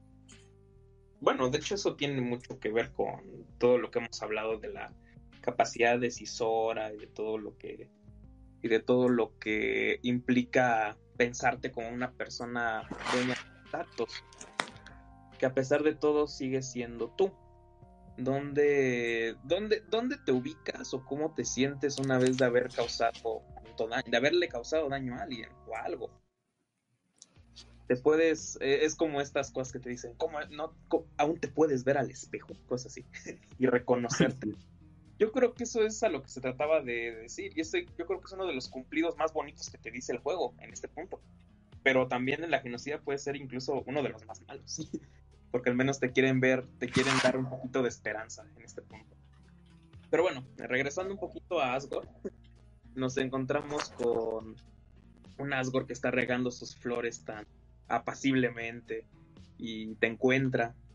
Y te encuentra triste, ¿no? No, no sé si. Yo recuerdo que estaba triste por verte. No sabía Sí. ni siquiera cómo. No sabía ni siquiera cómo actuar. Y él no quería hacer esto. Salvas el juego justo ahí, ya te lo encuentras en esta habitación. Él está así como de, pues ya estás listo para hacerlo. Y bueno, se nos ha creo que se nos ha estado, se nos ha estado olvidando un asunto. Y es que el teléfono que nos da Toriel en un principio y el que nos da después Alphys, pues puedes llamar en varios puntos y, y pasan cosas interesantes y llamas en el momento Mm. adecuado. No sé, no sé qué llamadas ustedes recuerdan. Es que yo no lo usaba. no. Yo, yo no recuerdo a ciencia cierta, o sea, ahorita no me llegan a la memoria. Sí, sí, sí, sí vi llamadas, pero no recuerdo en qué punto. Yo, lo- No yo sí lo llegué a usar, pero pues nada más era como Toriel diciéndote cómo estabas, qué hacías o que, que si ya habías comido, ¿no? Y qué, qué querías que hiciera cuando regresara a la casa. Bueno, cuando regresaras tú a la el pie de canela, ¿no? O algo así. Sí. No más. Bueno, ya regresando un poco a este asunto, llegas a la barrera. Que esta es una de, las primeras veces que ya ves paisaje psicodélico en Undertale, porque se ve la barrera todo este, toda, toda medio extraña. Y es en donde este, es en donde este Asgore te presenta los depósitos de las otras seis almas, con un depósito vacío esperando por ti. Aquí es en donde aquí es en donde suena un tema muy interesante también. El tema de Asgore, que también me gusta mucho. Es muy triste, si se dan cuenta. Te encuentras Sí. con un... Sí. Sí, sí. Y te encuentras con un Asgore triste, así muy... Como Paul que no compró a Paul chiquito. Así es cuando Paul lo compra por chiquito. Con este tema y es como... Me acuerdo que justo en esta parte dice algo como de una luz extraña llena la sala o invade la sala, no me acuerdo. Pero bueno, ah, aquí se pone un Asgore que dice, fue un placer conocerte. Bueno, tú no sabes de dónde te conoce. Ah, no más. Perdón. ya llegaron por el Asgore y aquí es en donde ya saca la lanza y todo esto. ya te saca el fierrote y te va a y te va a enfierrar. Y este es donde tienes esta pelea con donde, donde tienes esta pelea con Asgore. ah, no puedes escapar. Se te, ha se te ha desvanecido el, ya sabes, para andar mercea- para andar merceando. No puedes, no puedes escapar, está, la, está toda la dinámica durante un buen rato, estás peleando, estás peleando. Y la verdad es que a mí sí se me hizo, ah, yo sí vi complicado a Asgore, no sé ustedes. Hola. Sí, es este complicado y sobre todo si no sabes realmente qué es lo que hay que hacer. Porque mm, supongo que si estás jugando la Pacífica no quieres este romper como tu racha, ¿no? Ya es, ya es el final. Y entonces, pues lo único que. La, la única opción no es la paz. este, entonces tienes, Ajá. tienes que combatir contra él. Y. Sí, continúa. Ajá. yo creo que aquí es en donde nos encontramos con uno de los de con uno de los un deba- un, un asunto que es para reflexionar de alguna manera sobre qué pasa si tratas de llevar sobre todo tu ruta pacífica, bueno, digamos lo que en la vida.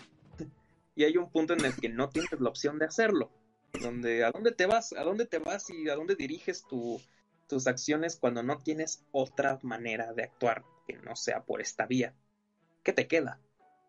Yo creo que incluso en la parte de Asgore no se te resuelve porque justo ahorita vamos a hablar de lo que sucede, que es una parte que a mí sí, yo, yo sí dije, no, güey, no. Ah, que es precisamente cuando este Asgore comienza a replantearse un, poco las cosas y hasta piensa en la vida que podría tener con Toriel y con él, cosa que no va a pasar. Ah, y muere. Muere y hasta en ese momento yo no me acordaba de Flawit. Bueno, no lo recordaba mucho. Honestamente no lo recordaba tanto. Y aquí es en donde reaparece, justo con, junto con las otras seis almas. Ah, aquí es en donde se te aparece. Y si, y si mal no recuerdo, es donde te recuerda lo de es matar o morir. Y se te sale y se te apaga el juego, ¿no? Mm, sí. Sí. Sí, sí, sí. Y bueno, eh, creo que aquí nos dicen un par de, un par de cosas, como lo que nos dice Sailor Pig acerca del tema de Asgore. Tiene, el tema de Asgore también tiene un nombre muy interesante en alemán, Bergen, Bergen Arrebato en la montaña, se refiere a un truco literario del hombre, del héroe que se encu- encuentra un rey en las montañas. Ok, bueno, estamos en el, estamos en, el castillo. El héroe tiene un arrebato que le permite lidiar con esta batalla final. Curiosamente, como jugadores somos forzados a ese arrebato en el monte Ebot, cuando Asgore mismo destruye el botón de Pig.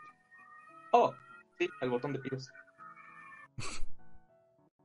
¿A dónde, ¿A dónde nos lleva entonces este asunto de cómo, cómo puedes lidiar, cómo puedes estar, pues, en un camino donde no puedes andar merceando a la gente? No sé, este asunto me puso a pensarlo.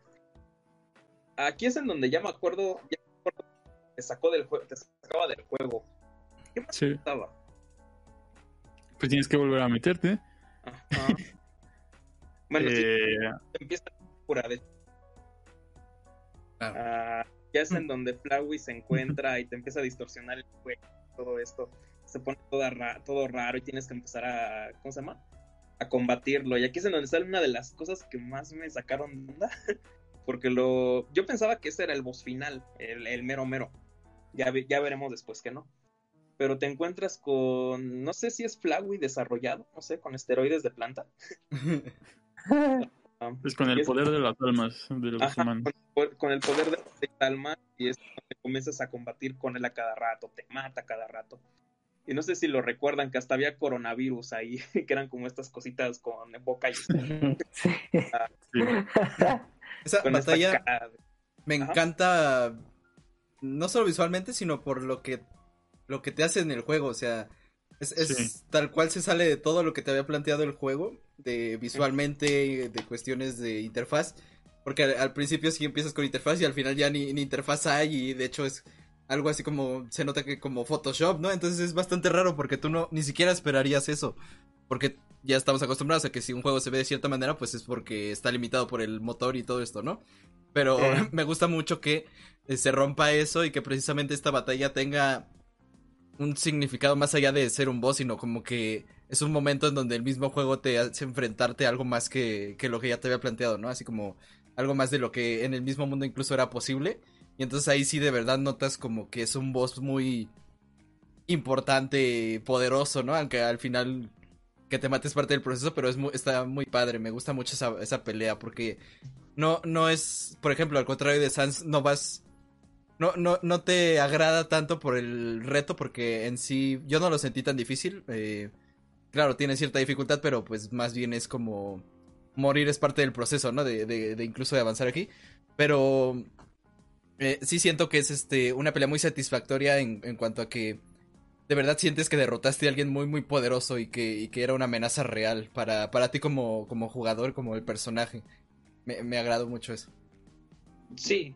ah, Aunque sí se siente que está muy como scripteada, bueno, muy guionizada para que ganes, ¿no? Porque eh, es casi imposible que vayas a ganar esa pelea si, si se siguiera tomando la, las reglas que ya te había planteado. Eh, es casi, casi imposible que, que, logres ganar. Sin embargo, pues el juego, como te dice que Flowey, bueno, Flowey te dice que, que mm, te va a hacer verte morir una y otra vez. entonces como que Flowey carga y carga la partida y entonces llega un punto en el que ya no se siente que realmente estés muriendo y aquí es donde eh, pues ya lo derrotas, ¿no? Y creo que también es donde ya se presenta como tal eh, lo que representa la determinación en este juego. Sí, sí, que podríamos detenernos un poco más con el asunto de la, de la determinación. Esa cosa daba miedo si la veías, si lo jugabas en la noche, honestamente. sí, está bien creepy. Sí, sí, está Bueno, acabas con ella, si, si bien recuerdan en esta parte que hasta cambia de colores, ¿no? todo se pone en blanco, te encuentras de nuevo un Flowey ya destruido, bien, bien apachurrado. Mm. Ah, pues hay que más creepy la cosa, ¿no? Porque lo vuelves, le vuelves a dar piedad, vuelves a y te insiste, te dice que eh, te empieza a decir que va a matar a todos, que no puede entender por qué haces eso, que matarlo es la única forma de detenerlo, te amenaza directamente con estas letritas que están así como bailando, ¿no? Que es, un, es una cosa muy característica de Flowey. Dice, te mataré, mataré a todos los que, con los que, a todos tus amigos, cosas así. Y le vuelves a dar piedad, y le vuelves a dar piedad. Y cada vez se siente más aplastado. recuerdo que en la genocida aquí acababa todo, ¿no?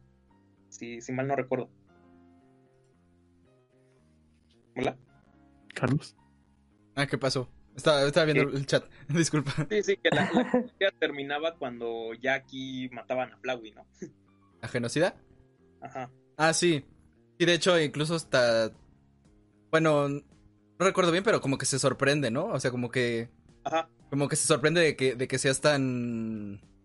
tan violento en ese punto de la partida, porque precisamente al inicio eras como inocente e incluso te te trata de matar, ¿no? Y ve que, pues no sabes nada, entonces como que incluso Flowey se queda como de, ah, no más, ¿qué, le pasa? Eres un monstruo más que yo, ¿no?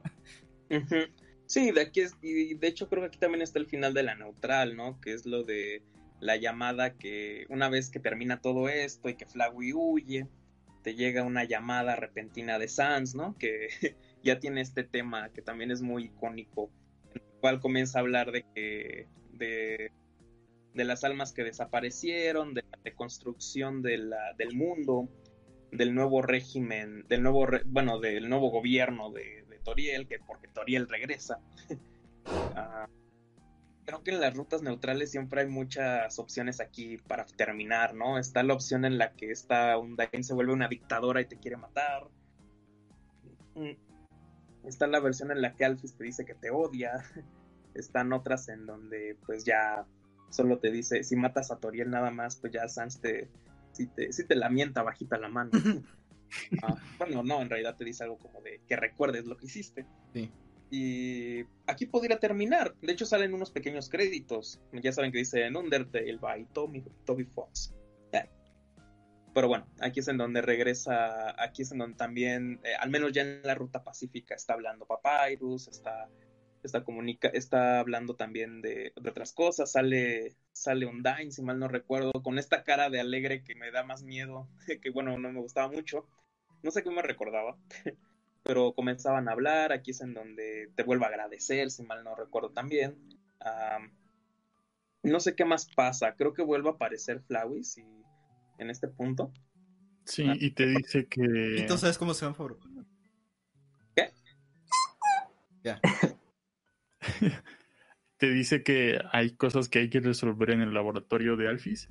Ajá. Y que si tienes más cosas que resolver con, los personajes, eh, lo hagas en ese momento. Porque eh, la parte de la cita de, Papyrus, Papyrus y lo de Online, pues es opcional. Y aquí, y pues para sacar el, final verdadero, el True Pacifist, este, pues tienes que hacer eso, ¿no?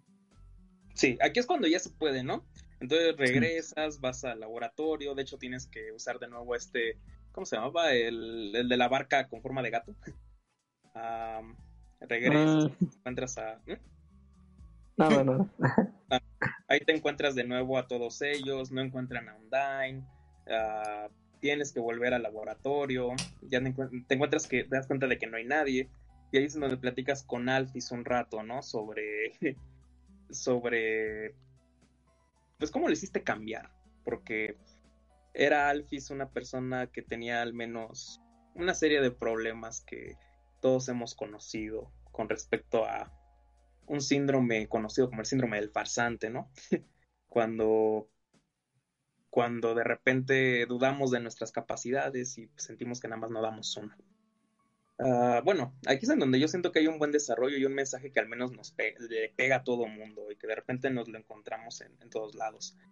Aquí es en donde tienes esta cita, bueno, esta entre comillas cita con, con Alphys. Ah, en realidad no era una cita como tal, porque aquí está un enredo chistoso, un enredo muy chistoso sobre, sobre cómo piensa después Undyne que se aparecen ahí en el basurero y comienzan a, y comienzan a pensar que no eres, que no, que, que está saliendo contigo y cosas así. Y bueno, está, está, está simpático, se me hizo muy, muy bonito, se me hizo, se me hizo bonito para este punto. Aquí es en donde se confirma el ship no sé si lo recuerdan, que hasta la carga, esta Undyne se aparece hasta Papyrus y es como de ya, no, no sé qué más pasó ahí. Ah, vuelves a la basura, ¿no? Si, si mal no recuerdo. Sí, vuelves a la parte de la basura. Vuelves a la basura, no sé qué más sucede, te vas a... Ya te diriges al laboratorio, ¿no?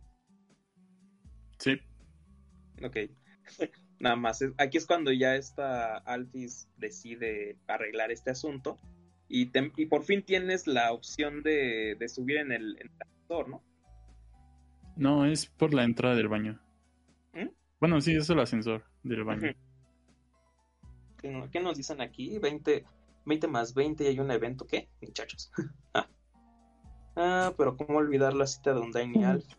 ¿para qué, ¿para qué hacer una ruta pacífica si no le vas a decir a Undyne que el anime es real? Ah, sí es cierto, aquí es esta parte que les mencionaba de que le confirmas a, le confirmas a Undyne que, el, que el anime es la historia humana. Yo lo puedo confirmar también, estoy capacitado para eso. Ah, ya después de, ya después entras al laboratorio verdadero, el True Lab, ah, te vas informando de ciertos asuntos en las pantallas. Bueno, aquí es en donde te encuentras como por el, con el último, con, el último puzzle, por ejemplo, ¿no? y comienzas a entrar, comienzas a ver un poco más de cosas. No sé si le puedes aquí seguir, Humberto. Eh, pues sí, entramos al, laboratorio, al, verdadero laboratorio, y vas descubriendo que Alfis, eh, pues no es nada más lo que se te ha demostrado, ¿no? Sino que dentro de del hecho de ser eh, la científica seleccionada por el rey, pues tiene que hacer bastantes cosas y entre ellos está eh, experimentar para con las almas eh, humanas, ¿no? Con, este objetivo que tiene el, rey Asgore. Eh, aquí, a través de varias entradas de un diario digital, se va a ir revelando mucho de los experimentos que hacía Alphys. y también vamos a ir conociendo a las amalgamas eh, que son como experimentos medio fallidos de, de, Alphys. Eh, que pues al fin de cuentas eran eh, monstruos a los cuales se les intentaba meter estas almas o incluso sacar sus almas para para poder salir ya de, de, ese hoyo, que los monstruos pudieran salir de ese hoyo, pero pues eran experimentos fallidos. Y también aquí es cuando se te cuenta eh, el origen de, de Flowey, ¿no? Que básicamente es el alma del hijo de Asgore eh, en una flor de las que eh, cultivaba él mismo, ¿no? Entonces, este, pues igual es un experimento fallido y la flor al, no ser realmente un cuerpo humano o de monstruo, pues como que tiene una especie de rechazo eh, y, lo que hace es que eh, pues al no tener esta parte eh, humana, esta parte monstruosa, pues se vuelve nada más un objeto con alma, lo cual eh, realmente no representa nada dentro de de pues de la mentalidad de, de, de Flowey, ¿no? Técnicamente es solo un algo vacío con un alma y pues no hay nanay. Eh, hitos algo como semáforo, ya se logró, creo. ¿Otra vez? Sí, sí, sí. Eh, muchas gracias por lograr ese reto de comunidad, banda. Eh, y pues con- continuemos, continuemos. Sí, es que realmente, realmente cuando ya llegas a la parte de, a esta parte, te encuentras con las amalgamas. Sí, eso ya lo conté. ¿Eh? No, no, no, eso me refiero ok. a, a cómo, cómo sientes ese ambiente. La verdad es de que pues, ya es un ambiente, es un ambiente desolador, no sé, no sé qué pensar en esos momentos. O sea, alguna vez te había dicho que llegué a ver discusiones que decían, no, es que Alphys es como, es como el doctor Mengele, ¿no? De los nazis, que estaba experimentando con gente. Pues ya después me di cuenta que no es tanto por ahí, no iba tanto por ahí, pero sí me daban un aire de plano bien, al menos a mí me, a mí me ponían medio triste este, este asunto de cuando ya no tenían ni siquiera voluntad de, de enfrentarse a ti o de hablar contigo, porque ya no sentían nada. También está este asunto de cuando te duermes en la cama, ¿no? Y hay como alguien que te, que te, que te toca la cabeza, ¿no? No sé qué era eso. Ajá. No, ya nada más, cuando ves las grabaciones, todo lo demás. Ahí te encuentras a alguien. Sí, ya como que Alfis confiesa, ¿no? Que pues realmente ha hecho cosas malas. Pero pues todo ha sido en nombre de la ciencia. Y, Pura bioética. y pues es como la parte que tenías que descubrir. Tenías, el juego tenía que revelarte para que pudieras entender por completo eh, lo que implicaba Flau- el hecho de que existiera Flowey en ese mundo. Entonces, pues de nuevo hay que ir a con, a con Asgore. Eh, porque técnicamente la pelea que tuvieron no pasó, por así mencionarlo. Entonces, pasa otra vez, te, te vuelve a decir que, pues bueno, es hora de pelear. Pero, pues llega Toriel y dice que, que, que hongo, ¿no? ¿Por qué anda, por qué anda así de, de agresivo el vato? Y empiezan a llegar todos, y aquí es donde sucede el momento de, de el verdadero tesoro son los amigos que, que hicimos en el camino. Pero pues llega otra vez Flowey, ¿no? Y captura Ah, a todos. ¿Cómo llegó? ¿No te Llega por. sí, porque eh, Flowey habla con Papyrus. Ajá, de repente llega un, un Dain y le dice, oye, ¿cómo supiste que... ¿Qui- ¿Quién te dijo que nos tuviésemos que reunir todos aquí? Papyrus dice algo como de, ah, una simpática flor me lo, una simpática flor me dijo, me, lo dijo. ah, esa parte fue como de, ya valió madres. Y ahí es cuando comienzan a ser todos electrocutados, ¿no? como en el chavo el 8. Este. Y eh, ahí es donde. Pues si quieres continuar. Aquí te la paso, me la pasas. ok, sí. Tuya mía te la presto. Exactamente, y después se la paso ahí. Bueno, aquí es en donde te encuentras otra vez a Flowey, que ya los tiene a todos ahí torturados. Ah, te quieren volver a matar, te queda un punto de vida. Ah, aquí es en donde comienzas a sentir bonito, porque todos te empiezan a apoyar, te empiezan a decir que. Te empiezan a decir que, que tú puedes, que, que, que tú puedes ganarle, todo esto. Hasta creo que Undyne dice, si pudiste ganarme a mí, pues puedes ganarle a él. Porque la verdad, Undyne estuvo bien difícil. Ah, te dicen que te mantengas determinado. Llegan todos los otros monstruos que, que no mataste, por cierto, a apoyarte. Y Flowey entra en este colapso de, bueno, es que, bueno, es que no vas a ser violento en ningún momento. Es que no vas a actuar en contra de nadie. ¿Qué te está pasando? Flowey es en este momento en la ruta pacífica eh, un reflejo de cómo nos sentimos en, la, en nuestros primeros encuentros con el juego. Cuando estábamos bien sacados de onda con esto de que no podíamos estar no atacando a la gente. Creo que aquí, aquí nos encontramos un poco, pues no con una, no con una referencia cómo nosotros estaremos viviendo el propio juego, pero creo que la reacción de Flowey tampoco es tan descabellada si lo pensamos un poco. Tal vez Flowey está un poco más en el mundo de nosotros que, que en el mundo que nos gustaría plantear en la ruta pacífica. Ah, eso sonó bien pinche edgy, pero ya saben a qué me refiero. bueno, ya, ya aquí está donde se pone totalmente maligno y comienza a matar todo, y quiere a todos, no sé. Sucede un momento en el que la pantalla se pone en blanco y te encuentras a las espaldas de un niño cabra. Esto no sale en Vistas, por cierto. Y... El, el, el, mismísimo rancho del tío Lucio. Exactamente. ah, no más. Chocoplan 1.0. No, no, no. Uh, te encuentras con un niño que está llorando.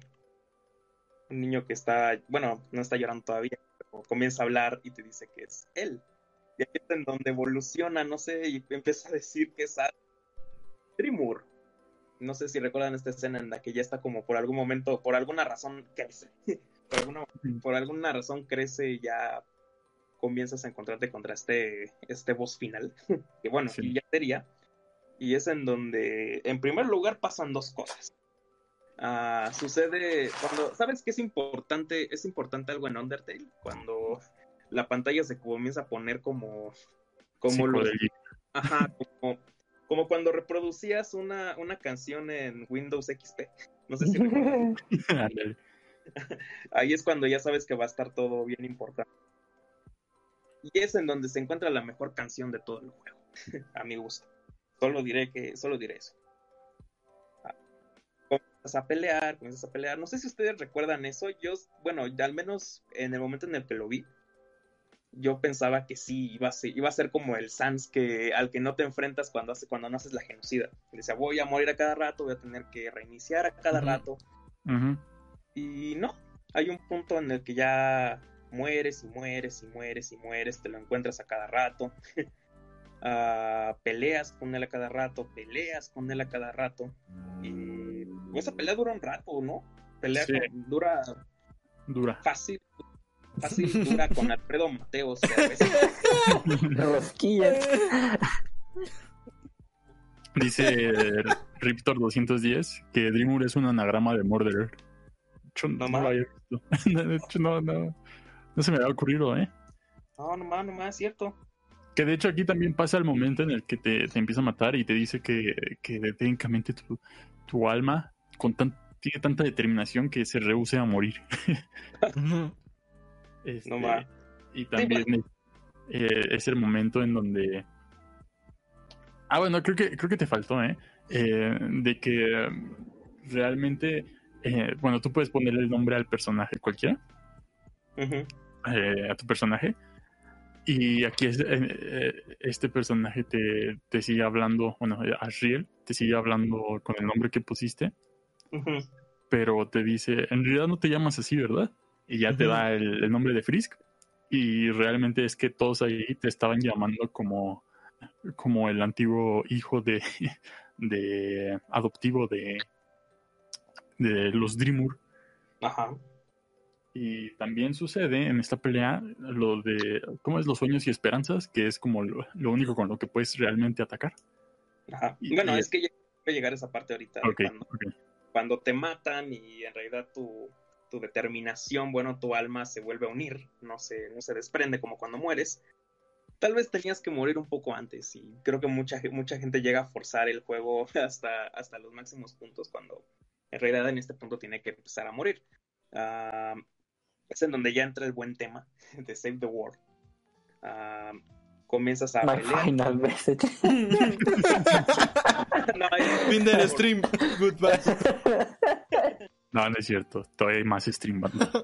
Sí, sí, sí. Ah, aquí es en donde ya te encuentras a otra versión que ya está a punto de matarte. Con esta, cuando ya está este Asriel a- al lado, que te está empezando a lanzar un montón de cosas y tratas de salvar incluso tu archivo. Bueno, no recuerdo esta parte muy bien y, y es en donde tratas de salvar a tus, a tus amigos, ¿no? Aquí es en donde, aquí es en donde, por ejemplo, ¿quién te aparece primero? Creo que es Undyne, ¿no? Sí, Undyne te aparece primero y le tienes que hacer recordar que eres tú. Ahí es en donde está, aquí es en donde tiene mucha importancia el golpe que les mencionaba. El golpe, el, este golpe falso que le das cuando estás, eh, cuando vas a su casa a cocinar con ella, que la casa se quema, por cierto, para recordar eso. Con este falso golpe y haciendo cosas que, haciendo cosas que lo, que lleguen a recordarle su propia humanidad, es como las salvas. Eh, el personaje sale aquí en este caso con la cara, pues, como censurada. Am, y lo liberas de ese modo y peleas con, de la misma manera en la que peleaban contigo. De hecho, si no, si no jugaste Megalo, si no jugaste la parte de, de la genocida con Sans, al menos en esta, al menos en este punto, porque creo que se aparecen ellos dos, ¿no? Y Papyrus, tienes un poco el, el- la pelea con, bueno, el encuentro con, con los huesos, es como lo más, lo más leve que vas a tener aquí. Los recuerda, los desbloqueas, bueno, suena muy feo, suena muy feo decir los desbloqueas, pero les hace recordar su, su vida a través de contarles malos chistes y hablarles de puzzles. Así como, es como se, como se desbloquean por alguna manera. Comienzas a salvar a los demás, salvas a, a Toriel y a Asgore, lo haces con, con el asunto, con, lo haces con lo de la, los pais, ¿no? No sé si, no sé con qué más los podías salvar, ahora que recuerdo. Y ah bueno, ya después te, ya después te sale, te sale Alphys, creo que al final. Y lo puedes, la puedes, la puedes, ¿cómo se dice? Ah, lo puedes, la puedes recuperar de muchas maneras, pero sobre todo ah, animándola, que es algo que siempre Alphys necesita. Y así lo haces hasta que lo- los desbloqueas a todos. ¿Y qué más pasaba ya en este punto, Humberto? Si lo puedes continuar. Pues ya, ¿no? Se va rindiendo eh, Astrid a tal punto en el que ve que eh, pues realmente ya no tiene sentido seguir peleando porque tu determinación es muy grande. Eh, y pues ya, ¿no? Ahí es donde termina básicamente. Eh, y ya regresas, eh, bueno, te dice que que realmente él estaba muy aferrado a, volverse a encontrar con, con su hermano.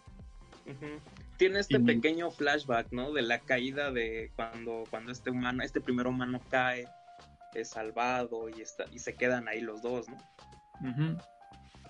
Y pues al final este concluye en el que pues, pasó lo que tenía que pasar. Murieron ambos. y pues no hay manera realmente de, de, de salvar, ¿no? De salvar esta cosa. Ahí es donde menciona lo de los viajes en el tiempo. No me acuerdo. No, no, no, no. Ah, Ok. Aquí es en donde él se comienza, este Ariel se comienza a conflictuar. Y ya se pone como en un plan de, no, ya, ya vete a la verga, no sé. y te lanza un como ataque final que dice, ya, ya se supone que eso te va a matar, pero tienes un 0,0000001 de vida. Y sigues vivo con eso. Ahí es en donde se empieza a, a rendir este Asriel y regresa a ser un niño. No sé, que le dice que siempre ha sido un niño llorón, ¿no? Cosas así. Sí. Ah, no sé, es que esta parte. Le da el abrazo. Sí, esta parte es bien. ah. Muy lindo. Y entonces el último semáforo del stream de hoy. Ya llegamos a la meta de 3750 que no pensé que fuéramos a llegar.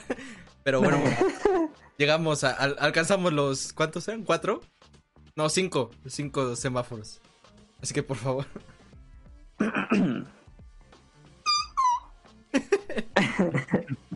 Gracias. Y bueno, Se descompuso el semáforo.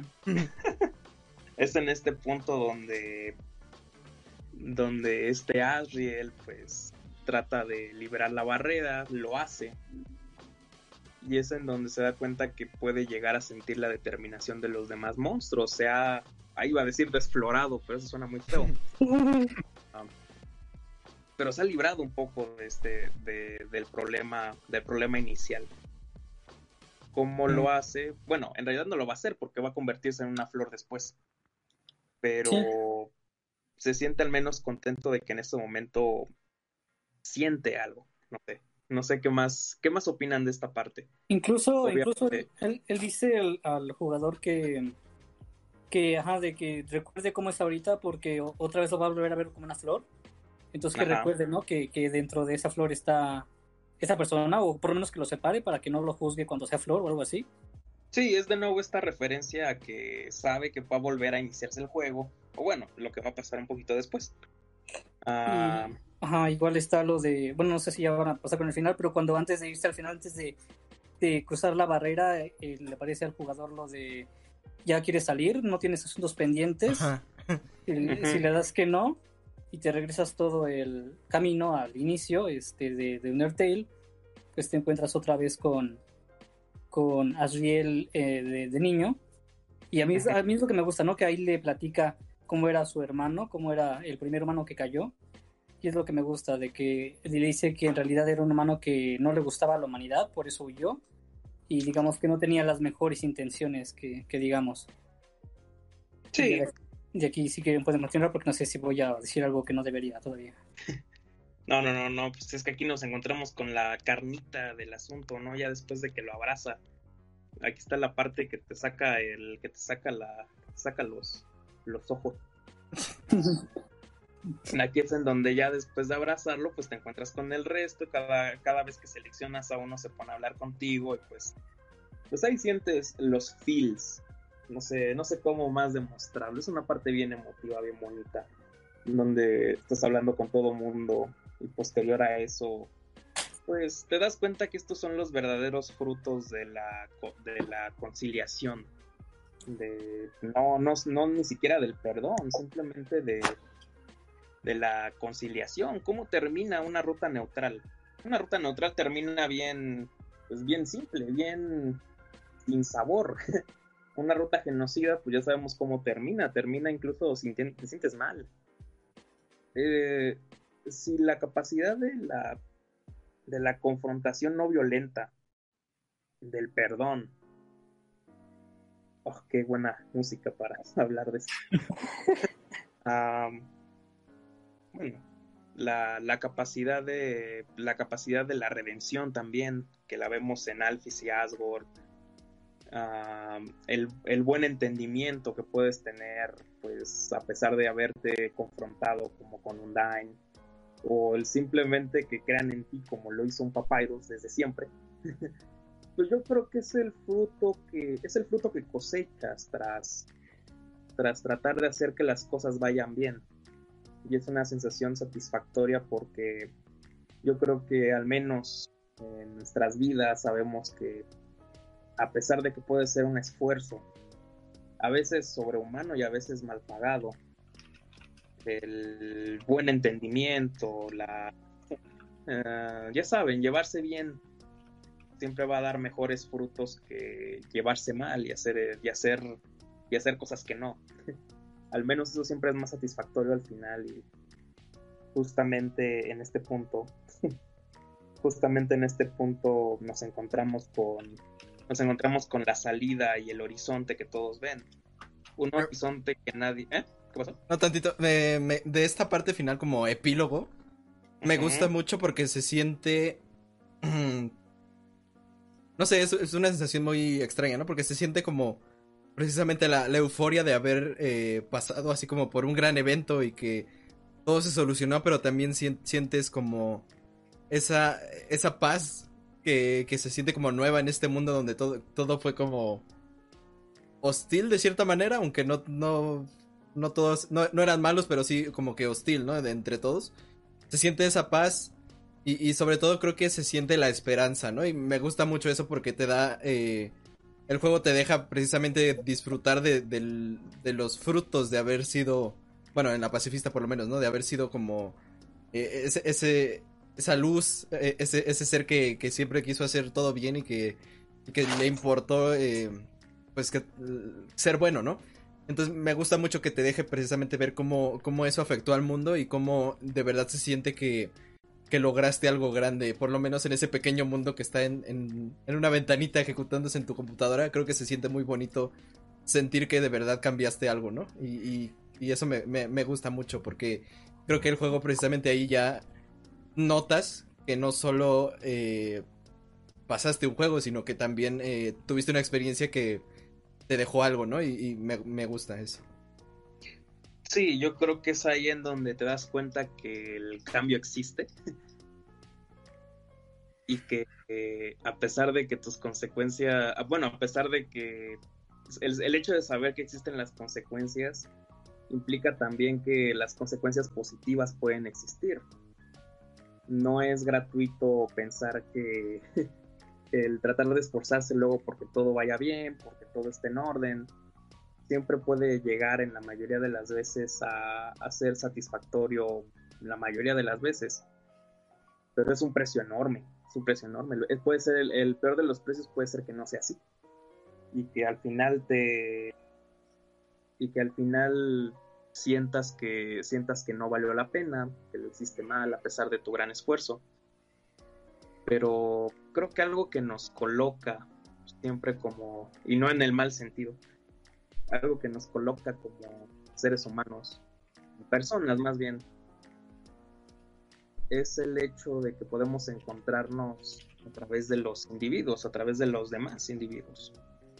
Y cuando llegamos a hacer eso, yo creo que en ese punto ya podemos pensar en que el cambio es real. Y no es un cambio nuestro, es un cambio que hace a los demás.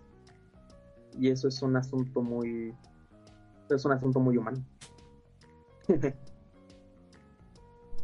y pues no sé qué más quieran decir de este final que es bien conmovedor. Pues creo que es uno de los finales más bonitos que he visto en un videojuego. Eh, de los que igual más recuerdo. Y creo que eso es importante, ¿no? Que. O sea, no, no solo quizá que te haya dejado algo, esta experiencia, esta aventura, sino que también recuerdes y que recuerdes con tanto cariño el final, este, todos los personajes. Entonces creo que es este muy satisfactorio quizá tanto para el creador como para, para el mismo eh, jugador todo lo que conlleva haber terminado de esa forma Undertale. Exactamente. Y bueno, pues ahí te pone. Ahí te...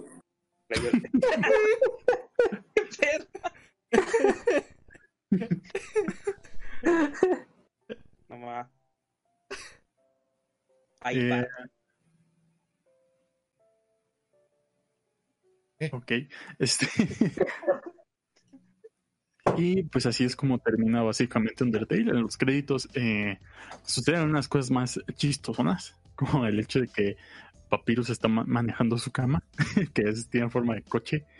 Eh, eh, ahí el, chip entre Undyne y Alfie se confirma aún más, porque Undyne le da un beso. Ajá. Eh, Ah, pero ahí no, se, ahí no se deshidrató. Ándale. Eh, están incluso como en la playa, ¿no? Na- Naftabluk es el DJ ahora de, de Metatron.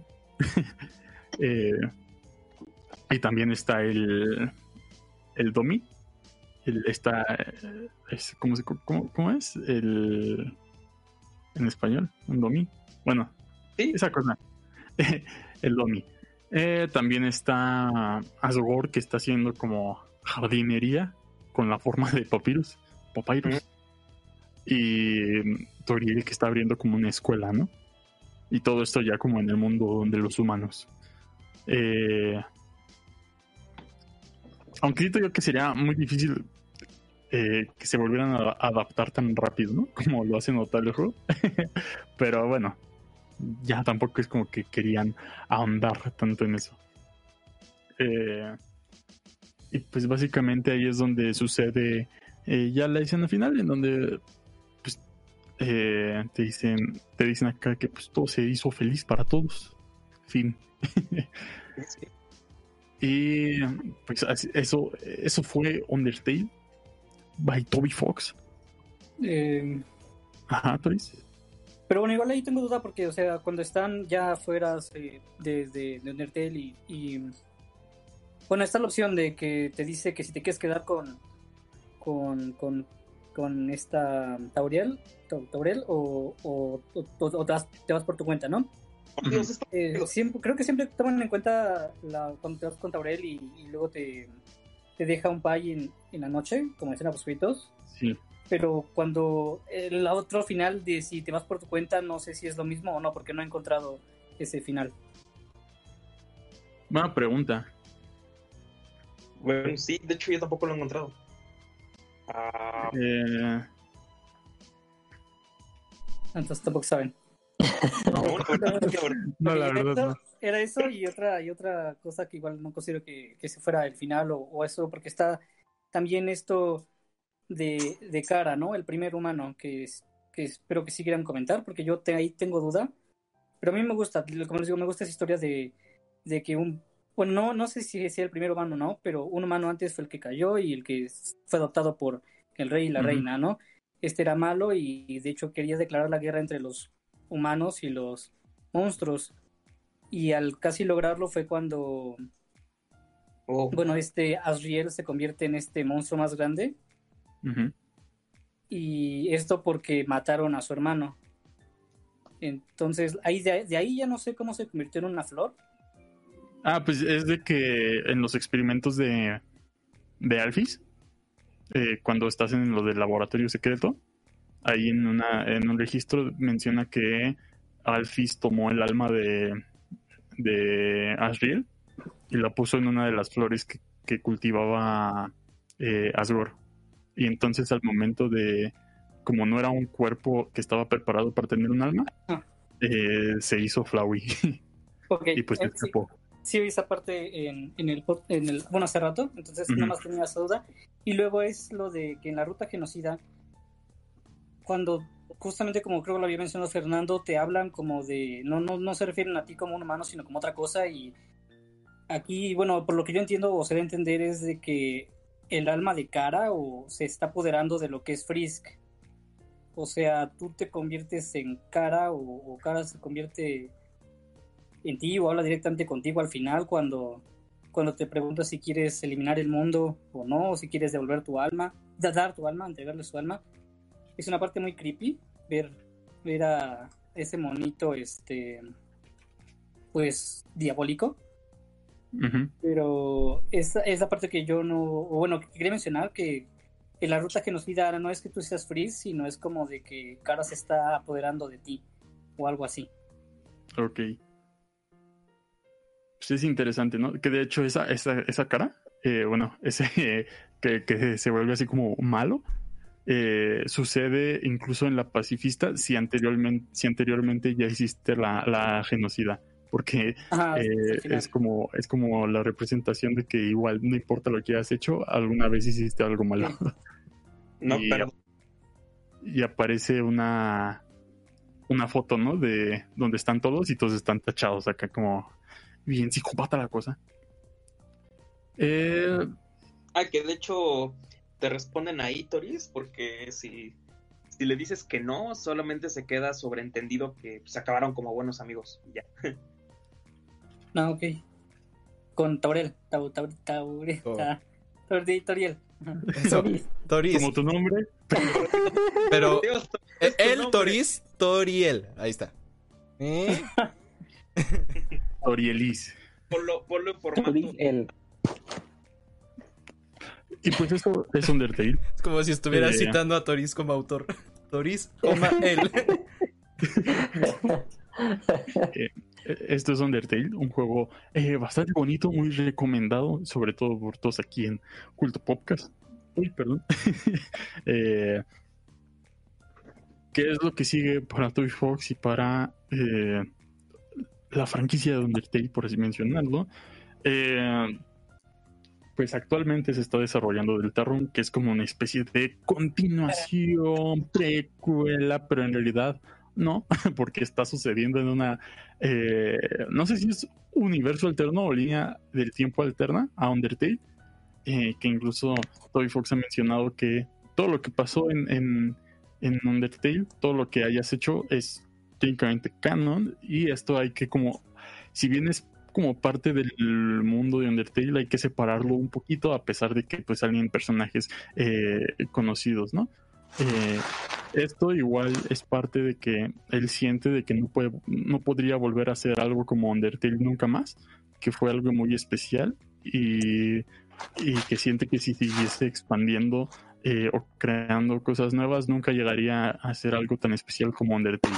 Eh, hablando a grandes rasgos de, eh, de Deltarune, pues eh, solo, solo tenemos eh, el primer episodio. De hecho, en la semana salieron unas fotos en Famitsu, que es una revista japonesa, sobre cómo va el desarrollo del capítulo 2.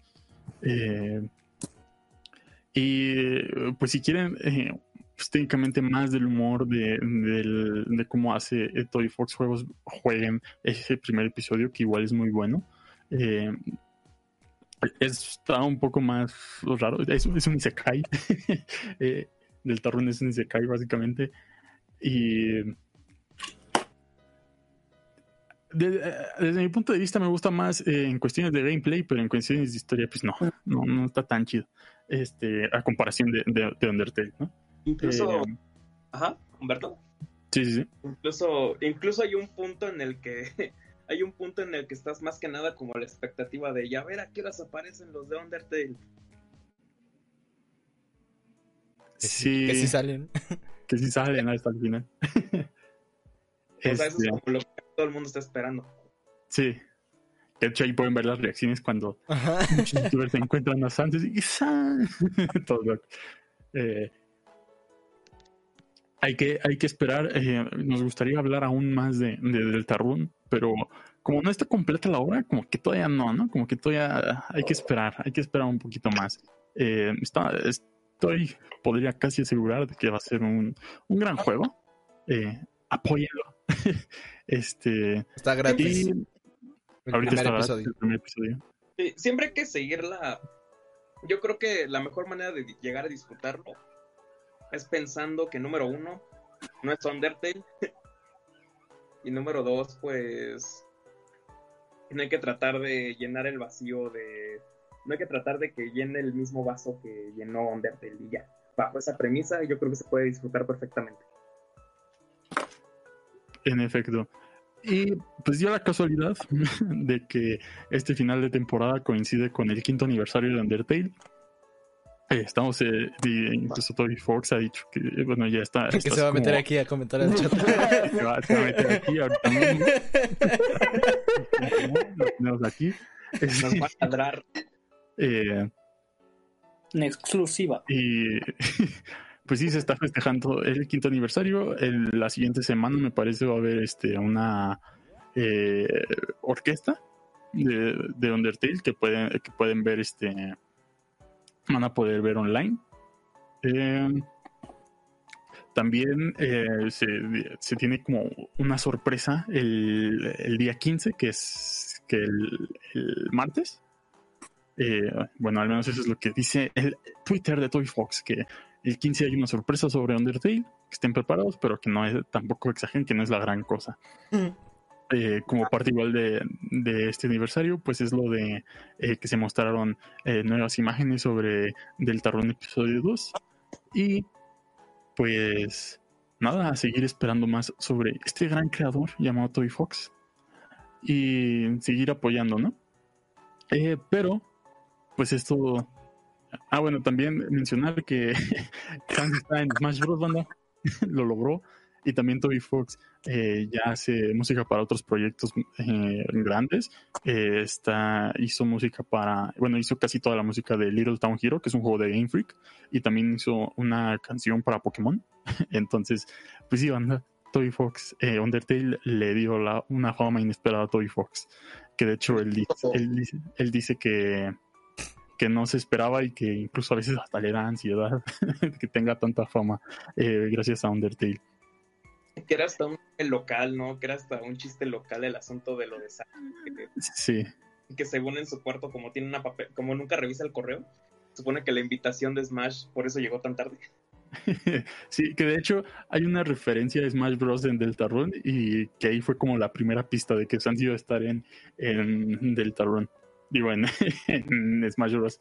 Eh, y pues nada, banda, muchas, muchas, muchas gracias por haber estado eh, en este episodio, eh, final de temporada, ya un año y medio de Culto Podcast.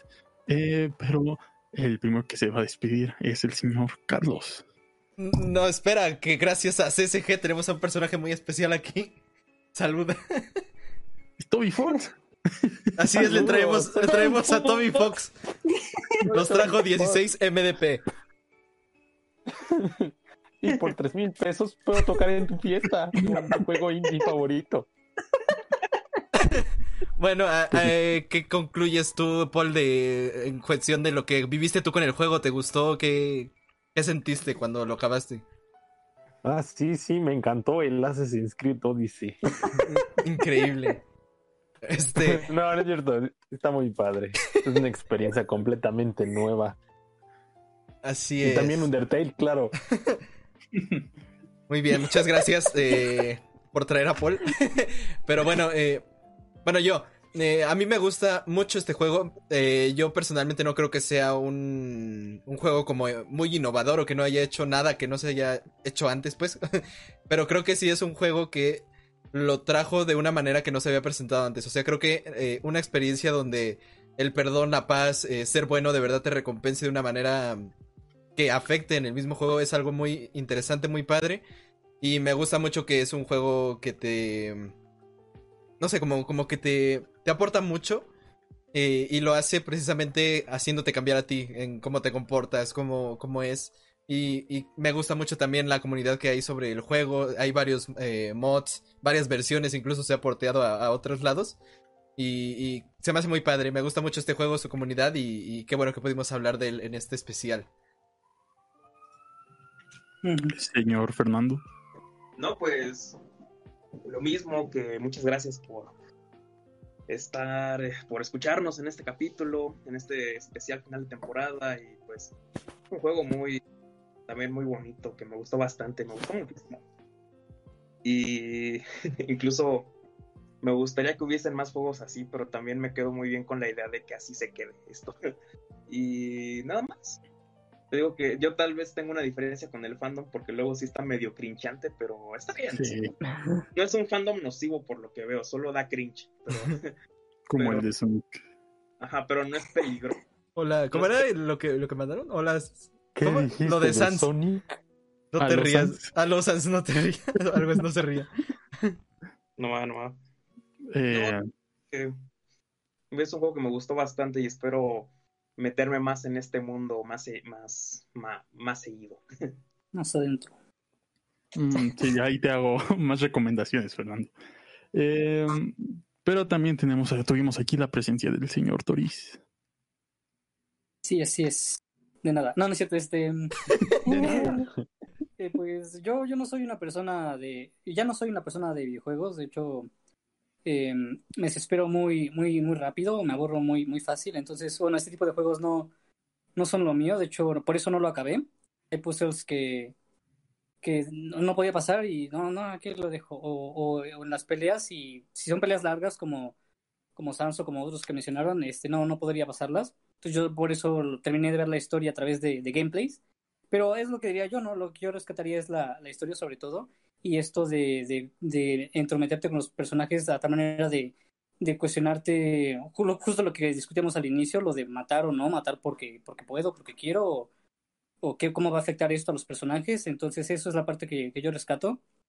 Y pues que jugar con, con Sans en el Smash Bros. ha de estar chido. Y gracias por acompañarnos en, en esta, toda esta temporada, a, a todos los que, los que se unieron, los que nos seguían desde el inicio. Muchas gracias y nos veremos en, en la siguiente. Y también estuvo aquí el señor Itos. Hitos. Sí, bueno, pues igual, este, como decía Toris, ¿no? Rescatar lo de el mensaje que te transmite el juego, ¿no? A pesar de que yo no lo jugué de la manera más adecuada o, o no obtuve el final bueno, o sea, creo que a mí me salió el final neutral.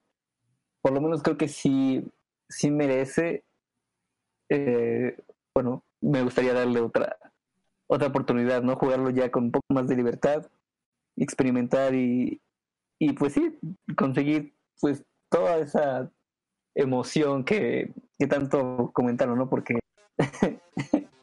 este pues sí, me, me, me faltó eso. para poder, eh, pues sí, experimentar todo Undertale, ¿no?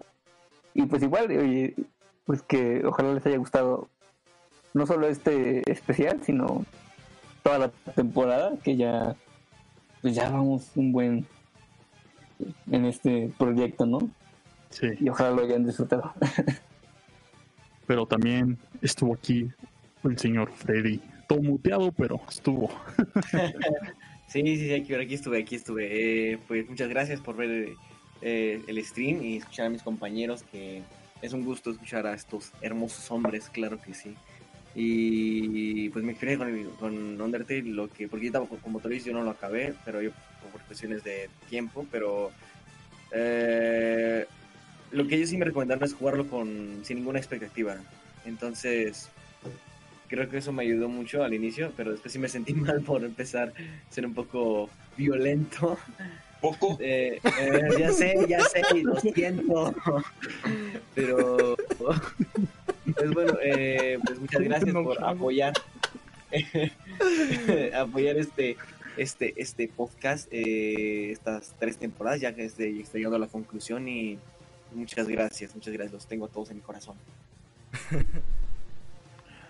Y yo igual me, me voy despidiendo, pero no sin antes agradecerles a todos los que estuvieron aquí, ¿verdad, onda? Eh, muchas gracias a CCG Sailor Mars, Riptor 210, eh, 55 Está car- 46, Sí, no, 53, 53, 90, que es eh, Muchas está, está cantando la, la de, la de corazón partido en el chat. Muchas gracias también. La pondríamos, pero el copyright. Sí, sí, sí. A Spin Master 2, que es ahí nuestro, eh, como, como es moderador oficial del Twitch. Eh, también tenemos a Enrique Glesco, la Traumara, eh, Sailor Pira.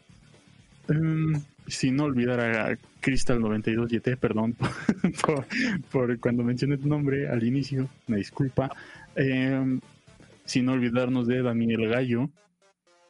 Tam- también tuvimos a Angie de Ramírez. Y me parece que estos fueron todos.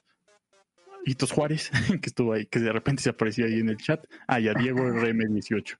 Eh, en serio, muchas gracias por estar apoyando este eh, proyecto, este podcast que tenemos. Eh, y pues jueguen Undertale si no, si no lo han si no lo han jugado. Es un grandioso juego. De mis juegos favoritos, diría yo.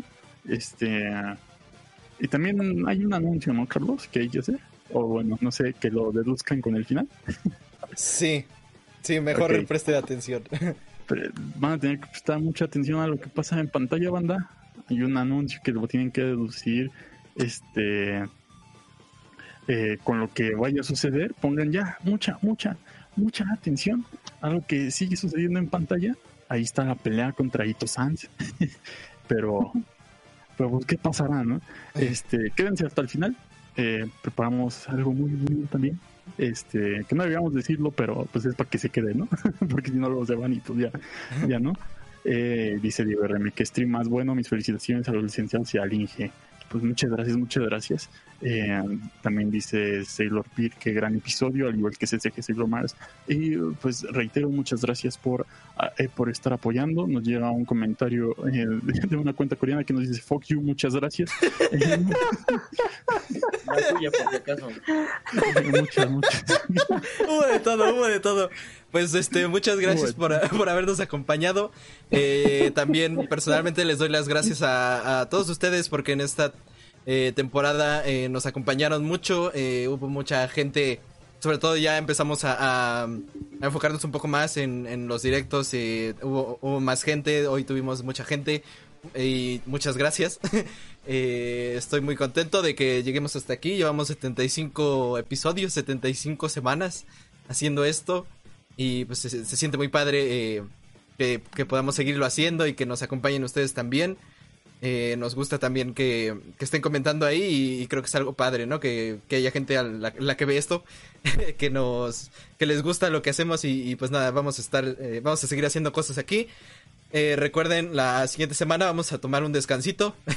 este, y bueno, vamos a, eh, a traerles una nueva temporada llena de cosas nuevas.